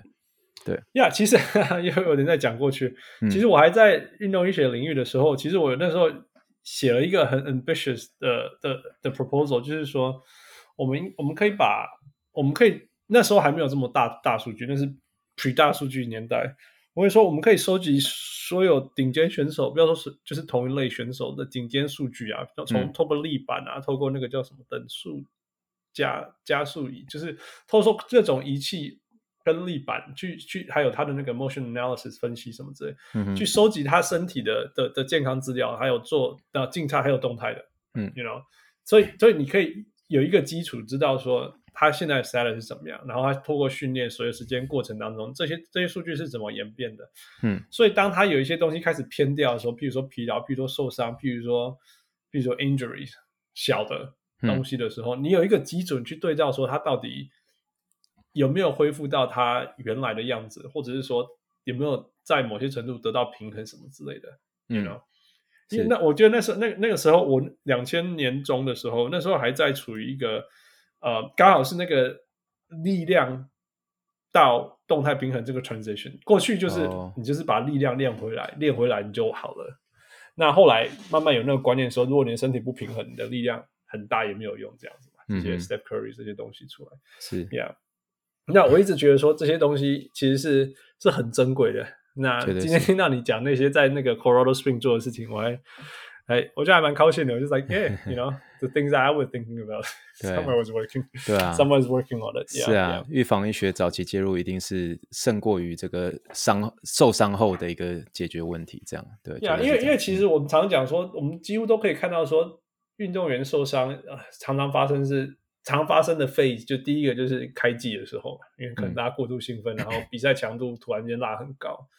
那另外一个其实就是季后赛，就是季末季后赛，因为大家疲劳了嘛。Right? 嗯、那其实我们如果自己当过选手，都知道说呀，疲劳的时候那个肌肉的反应啊，你想要做的事情啊，嗯，you know，我们如果上冲上去上篮，然后掉下来落地的那个那个 landing 的 mechanism，其实都是越来越差的。嗯、我们自己都知道，是，you know cutting 啊，什么事情，所以其实一定有一些一些可以观察到的现象，告诉我们说这个球员的受伤风险是。到了一个程度以后，大量的在往上拉，那时候就应该要喊停了之类的是这样的事情。嗯哼，那我希望有一天我们的医学可以可以走到这个程度。是啊，对啊，Yeah Yeah。OK，那我们再讲两个，呃，一个是一个是那个半月板 meniscus tear，嗯，有的时候有些人什么，你要最最夸张的就是那个 Brandon Roy 两个礼拜以后再回到场上来，哦，那也有像那个 JJJ 停了一年又四个月之类的，You know。那这些东西的原则、恢复时间原则，跟你遇到的时候，大家那种最辛苦的困境、复健困境是什么？嗯，半月软骨它其实是一个我们我觉得我们人类一个非常重要的一个缓缓冲板，但是它非常 tricky 的一个地方就是，嗯、它其实要看你受伤的地方在哪里。那半月软骨它其实它有分做三个层面哦，三个层面。那最外面的话，其实是我们叫做红红区，叫做 red red zone。那它那个地方其实是会有修复的力量的。那中间的地方就叫做 red white zone，就是它有修复的有修复的能力，可是嗯、呃，就介于这中间这样。可是最里面的那个 white white zone，就是完完全全是不会恢复的，都 bench 这样，就是完全不会恢复。所以他真的最后受伤之后，也要看他这个呃伤在什么样的一个地方这样。然后呃。毕竟一个膝盖里面有分做内侧跟外侧啊，然后内侧的的半月软骨是它补一补，然后那种肥肥厚厚的，然后那个呃外侧呢是有点像是比较稍微体积小一点点，而且会有点滑动这样。那最后这个运动员他的一个恢复机制，最主要是要看他最后手术的一个内容是什么。那呃，最常见的就是这个半月软骨的一个修补，就是 meniscus repair 哦，修补就直接就是豆一破完，然后就把那边把它缝起来。那有些是做这个半月软骨切除，就是 meniscectomy，就是呃，它有可能在一个地方有点像是一张面纸的一个角落，哦，被撕下了一角，然后你就把干脆就把它整片，呃，整个半片稍微不是整个半片，就整个角落整个切除掉，最后还会还是会让整个半月软骨变得比较平滑一点点这样。那我刚刚第一个讲的这个修补的话，它所花的时间会稍微长一点点哦，会稍微长一点。然后，然后切除术的呃时间会稍微短一点点。那呃，我我就举这个切除术来讲哈，切除术的话，它大概呃，我最近刚好有一集刚好有做到，他 NFL 的一个球员回去的时间是大概八点五个月。那这个说实在话，其实是有点太久了。那当下看到的时候是有点太久，真的真的有点太久这样。可是事实上，实际的情况都是，尤其是媒体上的一个报道，都会是说，呃，这个差不多六个礼拜就可以回去了。啊，我个人是觉得是有点。是是，确实是有点是抓在，确实他们发挥，就是他们那个时候大概六个礼拜之后，他基本上就不会那么痛了，所以那个运动员就觉得，哎呦，我没拜哦，我就可以开始准备回去了。这样，可是我都、嗯、我我 again，我是一个算是比较保守的一个治疗师，我是希望细水长流的那种，嗯、我都会说这中间其实都要有一些些的一个平衡点可以抓，这样。所以，嗯，对，还是要看手术的内容是什么，然后他伤的一个位置是在哪个地方，会决定他不同的一个恢复时间，这样。可是它也确实是一个会蛮令人头痛的一个这个受伤的一个组织，这样，对。Yeah. 那为什么那个那个钉回去不是钉回 repair 这个事情要要那么久？那那那所谓久是要多久？因为 repair 的话，它其实是一种就是呃，就把破掉的地方再把它补回来嘛。回补回来的时候，通常外科医生都会就说，哎、嗯，这个运动员。就在我们楼上的一个外科医生，多半都会说：“哎，这个将近快要有大概呃手术后大概有七到八个礼拜都完全不能承重哦，是完全不能承重哦。那、嗯、就是要让他那个修补的一个地方可以再愈合的再更完全一点点。那再加上它是一个软骨，那软骨它的修复机制就比较慢一些些这样。那所以你就要等到它完全复原的期呃时间上面，就会比这个 meniscectomy 就直接做切除的呃时间会再稍微久一点点这样。所以就像我回到刚刚所说的，如果是说一些实际上的情况，我们假设是说恢复，比如说走路好了，就单纯走路啊或者散步这种运动的话，假设是以运动员，那刚刚所说的这个切除术大概就差不多六周八周，你这个走路啊、快走甚至慢跑，基本上没什么太大问题。可是这个修补的话，你光是呃，光是这个不能承重就要八个礼拜，那八个礼拜之后才开始承重，嗯、到恢复到跑步的时候，差不多是十二到十六周左右。所以它整个、嗯、这中间时间，诶，短短的三天就可以让你肌力。掉很多，那更何况是将近快有八个礼拜都不能承重，嗯、所以你后面要去 catch up 的一个部分就比较多。所以等到那八个礼拜的时候，那个它的一个股四头肌，其实就算是我们很努力的做，其实那个股四头肌都很明显的比另一边小了一圈，这样。所以有后 yeah, 有蛮多的一个部分都是因为这个部分所引起的，这样。对，就是这个手术上的一个不同。对，那为什么不要就都切掉就好了？呃，因为半月软骨它是，我有在节目上说，半月软骨是我们的膝盖的一个珍珠啊、呃。为什么说是一个膝盖珍珠？因为它是一个非常宝贵的一个结构。呃，你如果在医生认为他那 MRI 的结果看定下就说，呃，这个应该可以用修补来解决，那能够修补就修补。嗯、因为为什么？因为就是说你的你的。里面你的膝盖的一个软骨，其实它的存在都是有它的意义在。你的半月软骨如果存在还保留越多的话，你未来会会造成那个膝关节炎的机会就相对的比较低，因为你保留你那里面的一个珍珠存在在里面。可是你如果切除的时候，你有点像是说拿现在换未来，就是说你现在说，诶诶，六周之后哦没天啊呢，哦直接哦开始快走慢跑，诶没办法切除术赞呐赞呐。可是你现在，可是当下。当下你可能会觉得很开心，可是这两个手术之后出来的，可能十五年后、二十年后，两个人的膝盖会有一个不同的一个状况。被切除的那个人，他可能会比较丢位比较多的这种，哎，奇怪，怎么早上开始有点紧紧的，然后天气出现变化的时候，他也感觉怪怪的啊。可是有修补的那个人，就是哎。还 OK，因为它珍珠是保留着这样。可是，对对对，可是通常上一些年纪比较大的那种，他们的一个半月软骨的一个问题，多半都是一些真的是有些哦、呃、退化、老化、磨损这种。那多半都是以切除术为主，因为那时候他们那个呃年纪比较大，五六十岁的这种半月软骨，通常都那个半月软骨要修复已经不这么容易了，所以修补通常都是在年轻的一些运动员比较常发生。可是多半，尤其是在外侧的半月软骨，多半是说，如果他那个那个这个 tear 的一个程度是可以接受、可以修补的话。我尽可能都建议是以呃以修补来取代一个切除这样，可是还是要看每个人的 tear 的情况而定，所以我希望不要是讲的说哦，那我要修补不是，可是就是真的要看你那个 tear 的情况是怎么样来说，这些都是要以。啊，是我都修复恢恢复攻击你被点等嘛？对啊，是没有错，没有错，所以还是要看到时候就又又一个 loose body 跑出来。对对对对对，所以所以就看你决定是要以现在换未来，还是还是你要保留那个珍珠，可是中间花的时间比较长，所以。呀，yeah, 有些时候就是一个不容易的过程，还是要看每个 case 来.来看这样。OK，对，OK，呃，最后这个一定要问，最近一直在讨论，然后我觉得它延伸到很多议题，就是 Check Homegram 最近受了一个伤，叫做叫做 l e s front injury。嗯、那大家讨论的就是，其实大家讨论不是讨论这个疾病，这个这个这个伤，因为说真的，没有多少人了解。嗯。大部分讨论的人都不了解。那那第二个是说，那所以大家其实专专注的问题都在说，一个一点一个，因为一个是跌哥啦、胸散呐，后来不然这是落这个料啊。嗯，所以到底到底这个这这个这个脚的 Lisfranc injury 到底是什么事情？那这到底跟他身材强不强壮有没有关系？嗯，其实这个我觉得这个这个受伤在临床上算是蛮少见的。我说实在真的蛮少，因为它算是一个我们足部的一个正中间。我没有看过呢，我在我在临床上。对，我说实在话，我我在临床上我还没有看到第一个 case 哦，这个我也可以老实跟大家承认这样。嗯、可是它的一个情况事实上是这样，其实我们的一个呃，我们的一个脚的一个中部啊，中足的那个那个部分，它其实是有一个、嗯、有一个韧带，它连接到你的，有点像是你第二个。脚趾头的地方到你的一个中间的一个呃脚趾，算是一个脚趾的一个骨头的一个部分，它它那个那个那个有一个小韧带这个地方，可是那个地方呃可能是发生了一个骨折，或是受伤，或是被踩到，或等等这种呃这种呃力量过大的一些情形，然后导致的一个这个骨折的这种情形，所以你说。有些时候比较常见是在一些是一些降落的机制不，就是就是它落地的机制不不是很不是很正确，但是在临床上有时候还是要看，有些时候真的是它遇到怎么样的一个对手，然后可能刚好是着地的状况不是很恰当的情况，就那个韧带就会有一些断裂的这种情形，然后导致后面的发生甚至里面的一些骨折这样，所以嗯，我只能说没有人。运动员没有人没有没有希望自己会想要受伤的啦，但是你说他是不是真的不够强壮？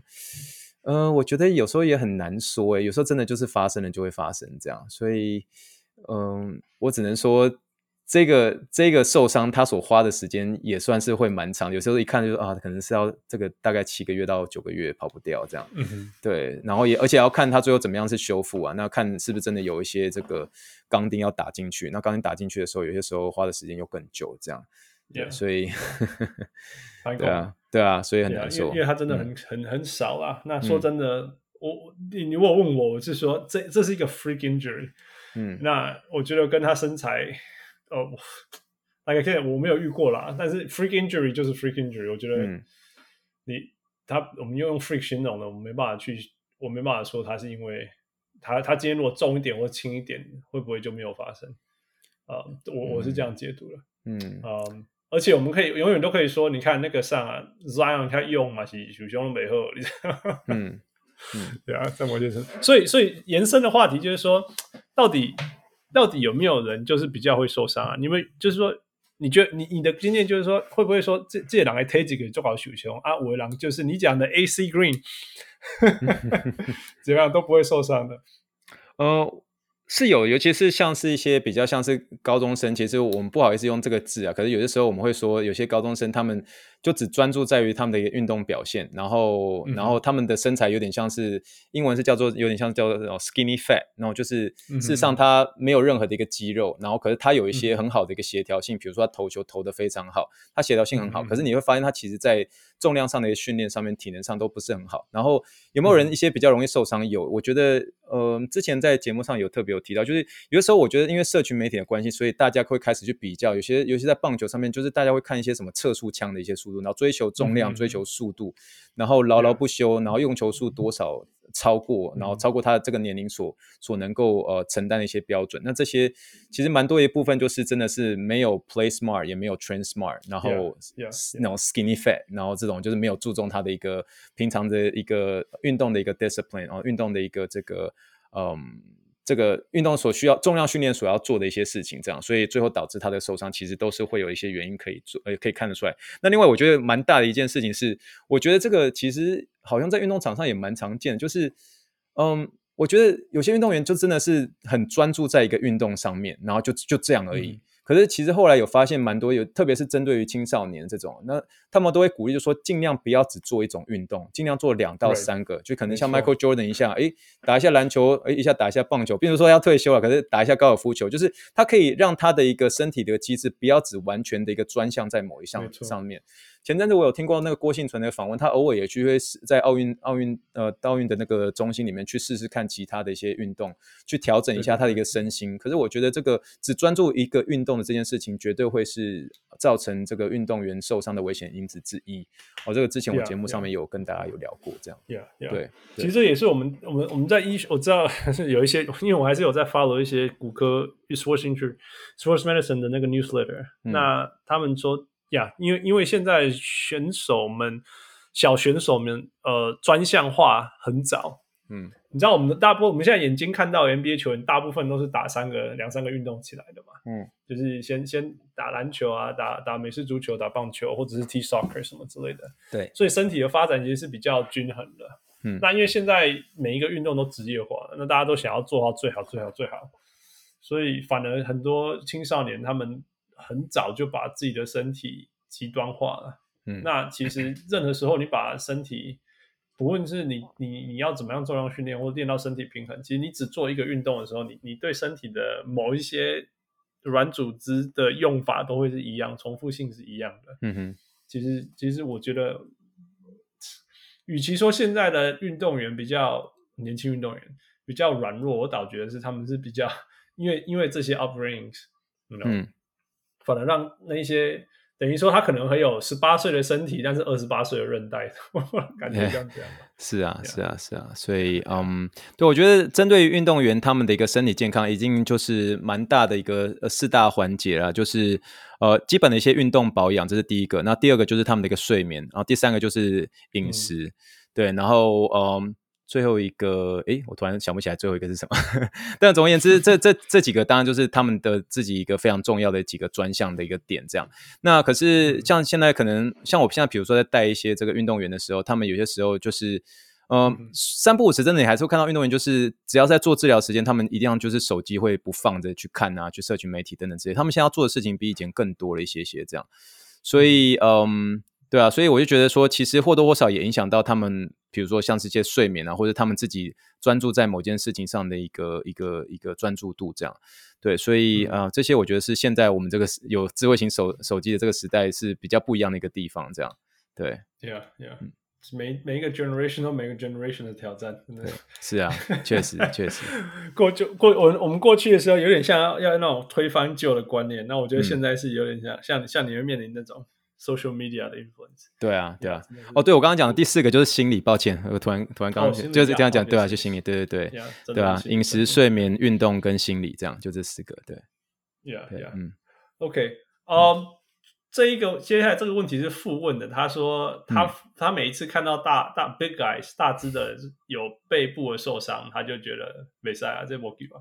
那我自己我自己以前以前是我不要说以前多壮啊什么之类，我在我在我的椎间盘突出发生后，我我我就 you know 我从来就跳不起来什么之类。那毕竟它就是一个身体的传递链嘛，嗯，所以。所以，所以我也很难去相信说，哦，一个有有有有受伤背受背部受伤，然后开刀以后，他到底会好在哪什么？就是说我可以相信 ACL 好得起来，我可以相信那个 Achilles tendon 好得起来，我可以相信 Tommy Jones 好得起来。但是你跟我讲说，一个人椎间盘突出，他可以好到可以再回到高峰，我我很难接受。你你你你的看法是怎么样？这是一个 myth 吗？这是一个迷失吗？嗯，我只能说，也真的是要看他。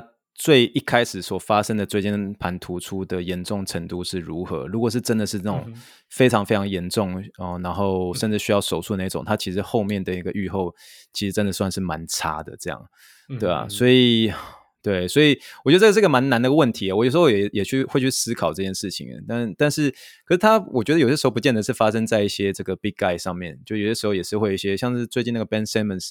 他也不算是很大很大只啦，但是其实他们也都或多或少有一些这个 呃，最近新闻有在讲他有一个椎间盘的一个问题，这样啊，那但是嗯、呃，我觉得有些时候真的还是要看的，就是尤其是他一开始的一个受伤的一个情形啊、呃，到底那个。受伤的严重程度会是如何？他有没有压迫到一些神经的一些问题？那这种情况通常真的是会花蛮长蛮长一段时间。可是如果一开始的那种压，一一开始的一个受伤情形，其实没有没有到，比如说到严重的压迫到神经啊，或者导致呃这个肌肉无力的这种情况，它的愈后其实还算还 OK，还算还 OK 这样。嗯、所以还是要看严重度来、yeah. 来区分这样。对，OK OK，Yeah，I guess，I guess。不过呃。我我我在由衷的希望那个未来可以突破这个，因为我有的时候想，当初我会投入再生医学，其实就是因为我们可以重这一个梦想，就是说我们会重建这些东西。You know? 嗯，像像我们知道膝盖软骨到现在磨掉就没了，你知道，因为另外关这样，等那个另外这样代际啊，那椎间盘也是不太会修复的东西，所以、嗯、，Yeah，Oh well，嗯、um,，OK，在我们。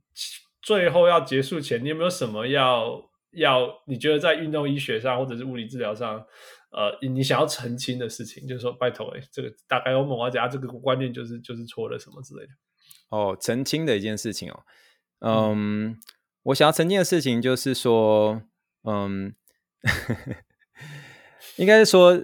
有时候大家认为受伤之后，其实就是要有很多的一个被动的一个休息啦。其实，嗯、其实现在的一个观点都是在说，其实都是在你可以。可以做的一个呃情况之下，以不影响疼痛的一个情况之下，你其实尽可能的多动就尽可能多动。好比说，你今天哪怕是脚受伤，你也可以让你的手去保持一个关节活动度，保持一些有氧、一些运动的训练，尽可能的去避免去使使用太多一些这个非类固醇类的一些药物啊，能够让自己尽可能的动就尽可能动。那以前的这种比较算是保守啊，可能就是哦，你就是躺着休息，然后冰敷哦，这个脚抬高哦，尽量不要动，多休息哦，多休息这件事情的话，其实慢慢。那在现在的运动医学是走向是说，能够能够在你可以承受的情况之下，能够多动就尽可能多动，它反而是可以带动整个身体的一个恢复机制。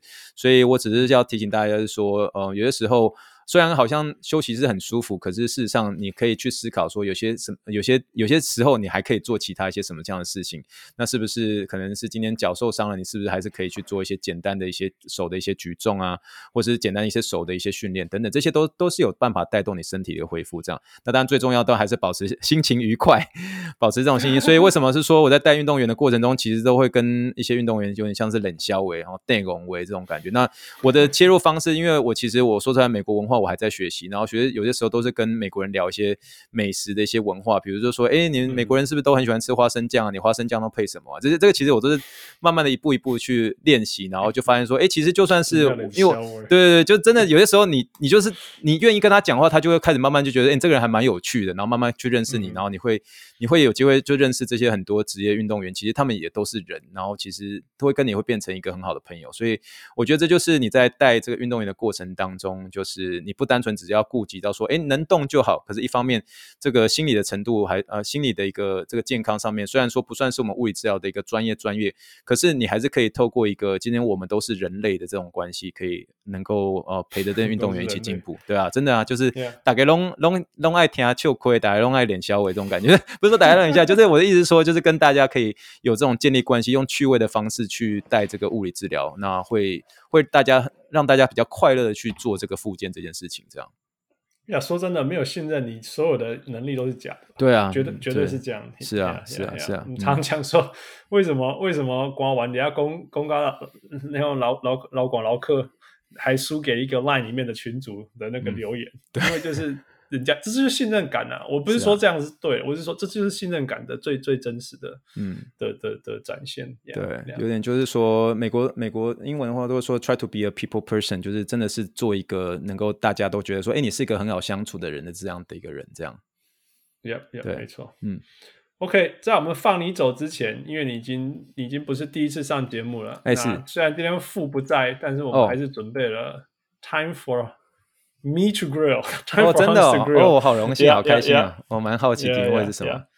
Yeah, yeah，我父也有来了几题，但是那个我们在我们讲之前，就是说，呃，因为我们知道你是你你走地球要度过熊多熊多火箭迷，那个大家都知道，那个 Rex 家里是满满的龟龟都啊龟沙间来的东西，火箭迷讲够签名啊，够现会球迷球衣。你刚做一讲波心，这个请阿祖王来球衣。啊，所以所以这个一定是要环绕着那个那个那个火箭的哦，真的、呃、的的问题。我希望我可以回答对呀。但是那我们今天本来也有准备想要讨论火箭，然后还有问更更多，其实有更多那个关于你在那个奥运中心的东西。不过 it's okay，我我 always have next time。对啊、uh,，OK，那好，第一题，你知道火箭队的成军历史在哪一年吗？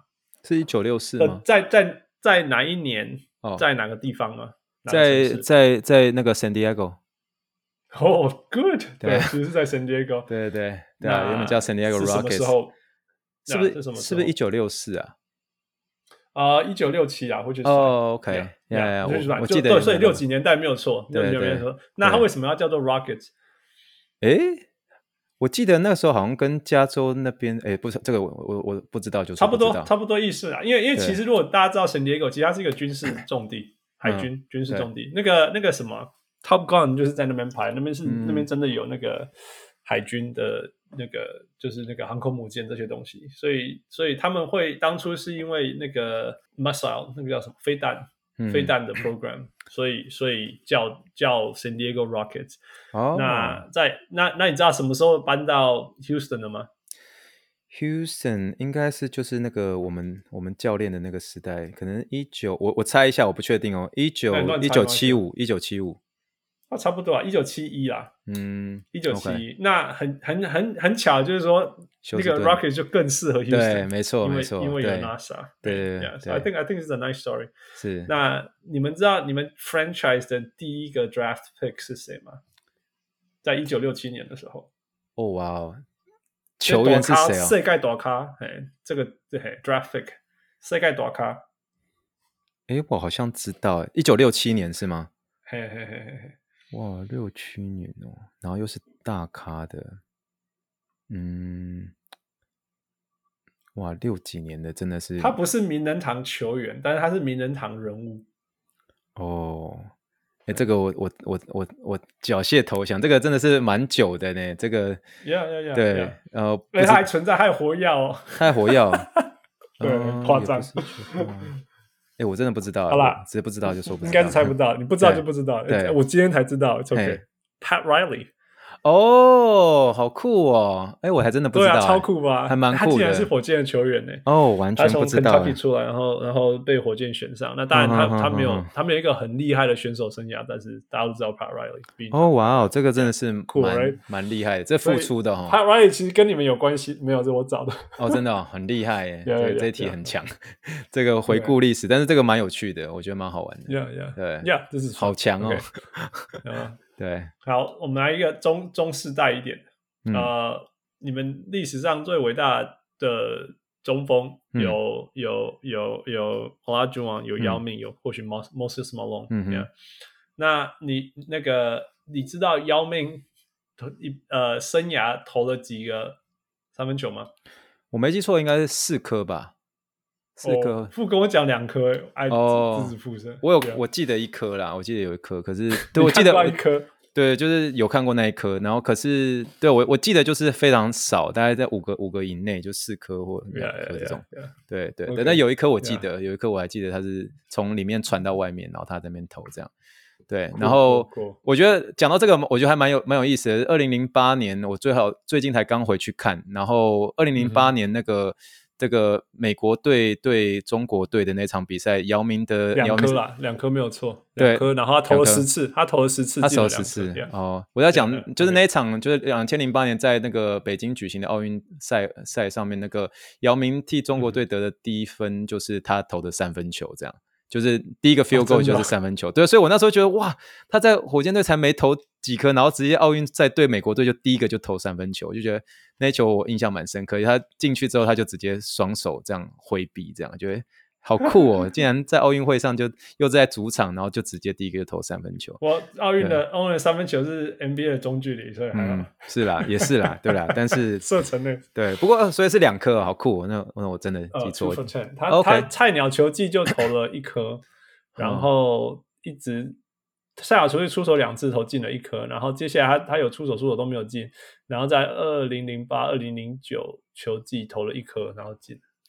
那我那我那我问你一个问题：你如果觉得姚明出现在现在这个呃快速篮球的一个时代，你认为他会哦，他会统治啊？开玩笑，他会统治到爆炸。那你会更统治？那三分球会很强吗？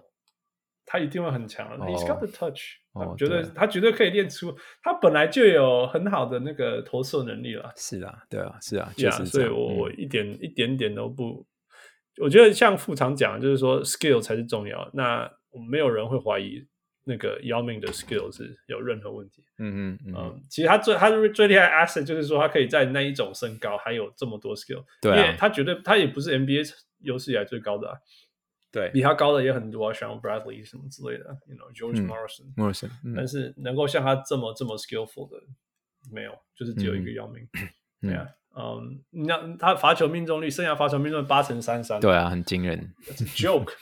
因为他手举起来几乎跟篮筐是平的，诶，那个你知道那个多难吗？我们以前在宿舍在墙把 那个那个墙壁挂一个篮筐那种，那个基本上就是平的了，哎，就把你倒诶，是，对啊，他可以做到这样，是是是，对，OK，再来讲到三分球，呃，James Harden 绝对绝对不用说，绝对是火箭队历史上最多三分球，嗯，呃，两千零二十九颗，啊，第二名是谁？Matt Buller 不是啦，那个时候没有投那么多。哦哦，该不会是哦？好吧，该不会是那个？你是说 Rockets 的吗？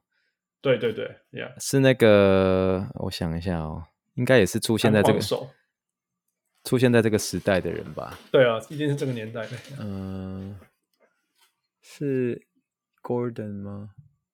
不是，不是 Eric Gordon，Yep，Eric Gordon，真的哦，对啊，不 意外吧？惊讶，是不意外。可是我为什么？我记得在 James Harden 出现的一个时代的时候，我们因为我，我还是这样活在那个，就大家就是最印象就是就是没有 Matt Buller，我不晓得，就他后来就是当那个场边记者，我知道，对，那时候印象最深刻就是他的三分球很厉害。可是我知道后面就是被这个时代的这个所超越的，所以用所以用量取胜啊。对啊，你你没有你没有听到我刚刚听到 James Harden，我就觉得啊，就好像就有点 yeah, whatever，对对对，就就就还就还好，你就是，yeah, 对，我觉得现在就是对啊，就没没，所以我才问你下一个。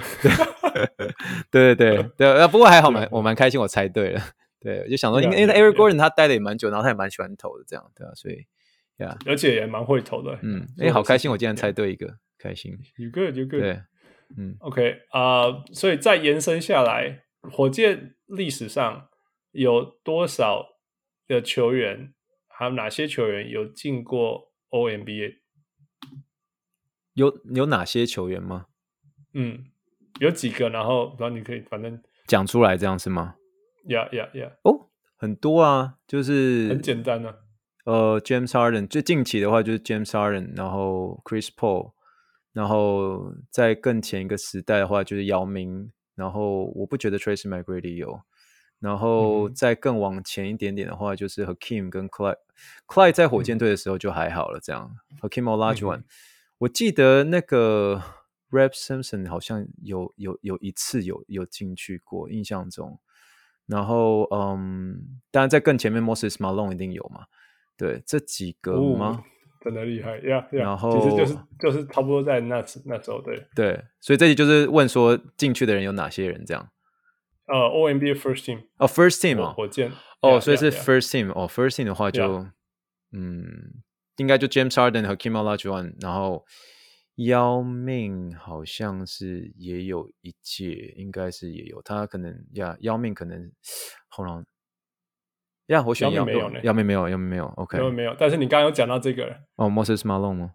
对对对，Moses，对对对对，简单单，Yeah，OK，最后，嘿，最后五十八二十四对你有什么意义？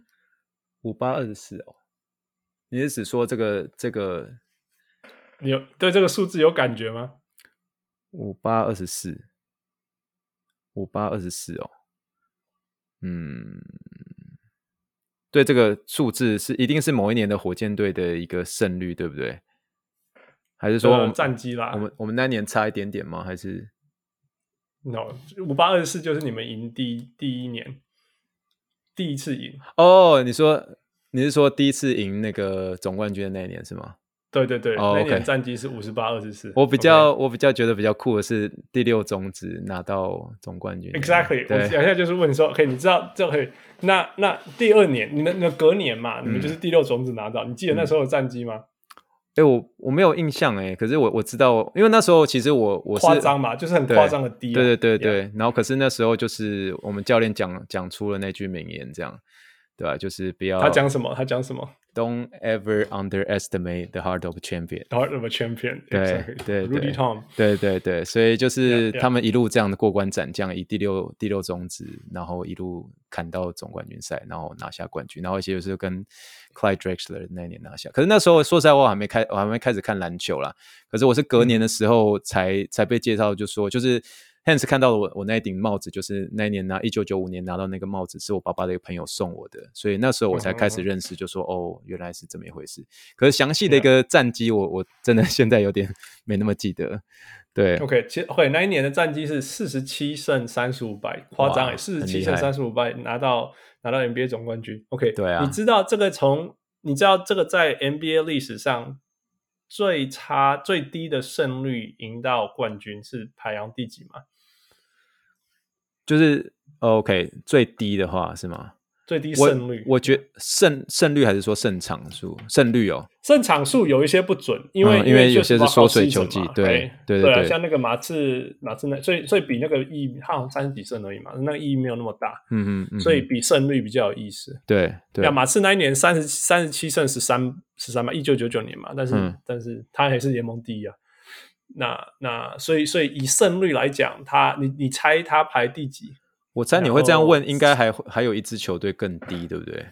你会这样问的话，我在 猜，就猜，对啊，对，我知道我们那我我我我不知道，我我在猜第二啦，我猜第二，就是、okay, 就前面一个第三啦，哦第三，哦 OK，第三好，那前面两支是谁？然后，然后就是有远古以前了。第一，嗯、全是史上最差，就是一九七八年的华盛顿子弹，四十四胜三十八胜。哇，那那在那第二个是 St. Louis Hawks，他们四十一胜三十一败。那当然那时候那个比赛是场数比较少，那是所以是比胜率了。那是哪一年啊？一九五八。哦哇，St. Louis Hawks，那 Hawks 还在 St. Louis 的时候。哦呀呀，所以有点像说近代啦，近代你们算是算是最。最低最低的，就是，嗯，就是呀，近代来讲，那二零零六年的迈阿密五十二胜三十也是也是算算比较低的，呀。呀，算比较低的，嗯，那如果再算的话，那个那个那个公路二零二一年四十六胜二十六败，哦，四十六胜二十六败也是也是也是非常非常低，是啊是啊，但是这些都排到十几了，你们对。你们那个。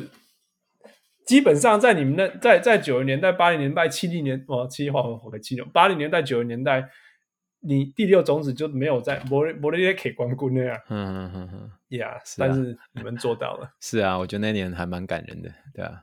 Yeah，嗯，对，嗯。OK，就这样。哇，开心开心！虽然只有答对一题，但是我觉得我学到很多知识。It's fun，It's fun。对，这本来就是拿出来问一问、讨论讨论，然后学一些东西。是，It's fun。Yeah，我觉得蛮好玩的。Yeah，OK，呃，在我们结束前，你有没有什么要 any last words you want to say to 小人物上人？就是我我我很开心可以。再次上小人物上人，我觉得我每次在小人物上人所许的愿望都可以成真。然后想要跟大家分享是，其实我也是一个小人物啊，然后有点就是怀抱着不可能实现的一个梦想。然后可是我觉得梦想真的会让我们愿意去踏出舒适圈，有点像是看得更多，也体会更多。然后希望大家继续支持小龙上篮这个节目。那如果有机会的话，大家如果想要认识物理治疗跟运动医学的话，也欢迎可以来听听我的节目，叫做《火箭队的议员》，然后“议”是那个市议员的那个“议”。那大家可以认识物理治疗跟运动医学。然后也算是希望可以算是影响大家有更有这种做梦的一个勇气，然后这就是我 podcast 想要带给大家的这样。Absolutely，呃、uh，我我就是说，anything if anything，如果大家要 take away anything from today's show，就是去听火箭队的一员，因为所有我们今天聊的东西，那个 Rex 在这个在他的节目上聊得更有趣，聊得更清楚，呃，还会有图示或者是 YouTube video 可以看，对，是会有，对。呀，yeah, 你甚至还会听到他唱叶启田的对的音乐，所以呀，嗯，真的是有对，没错，没错。Do do not miss it, do not miss it。大家未来有任何关于运动医学、运动受伤、呃，物理治疗的问题，呃，Go there。当然也可以在下方留言，我会把 Rex 叫出来帮我们回应。好，谢谢。It's a great show。啊，谢谢，强力推荐。那也很开心今天能够呃跟 Rex 聊这么多。嗯，呃，我们从过去二十一二十年来的努力，在这条路上看到呃观念不断的进步，然后也看到呃 Rex 在一步一步朝着呃他的梦想，有敢于做梦，敢于做梦，而且呃很很踏实的去实践。嗯，it's it's very encouraging, it's very inspiring。嗯，所以。啊、呃，很开心，呃，每一年都能够这样跟 Rex 聊一下，那我们也祝福他未来，谢谢，呃，继续帮我们呃小人物们啊、呃，还有所有台湾人、亚洲人们，呃，迈向走入那个 NBA 运动医学圈的梦想前进。谢谢，呃、今天聊得很开心，呃，对我是一个人跟这个不需要我在旁边主持的 小人物，呃，Rex 的聊得很开心的小人物我也是聊得很开心的小人物 Rex。Thank you, Rex, and thank you, Michael. We'll talk to you next time. 谢谢，拜拜。Thank you，各位小人物们，如果你喜欢小人物上篮，欢迎上 Facebook 或 Instagram 跟我们互动，也请帮忙分享给身边爱篮球的朋友们。也欢迎大家成为小人物会员。如果你在台湾，可以上 Zack；如果你在全世界其他地方的小人物，也可以上 Patreon 支持我们。让我们一起让小人物上篮继续成长。干不呢？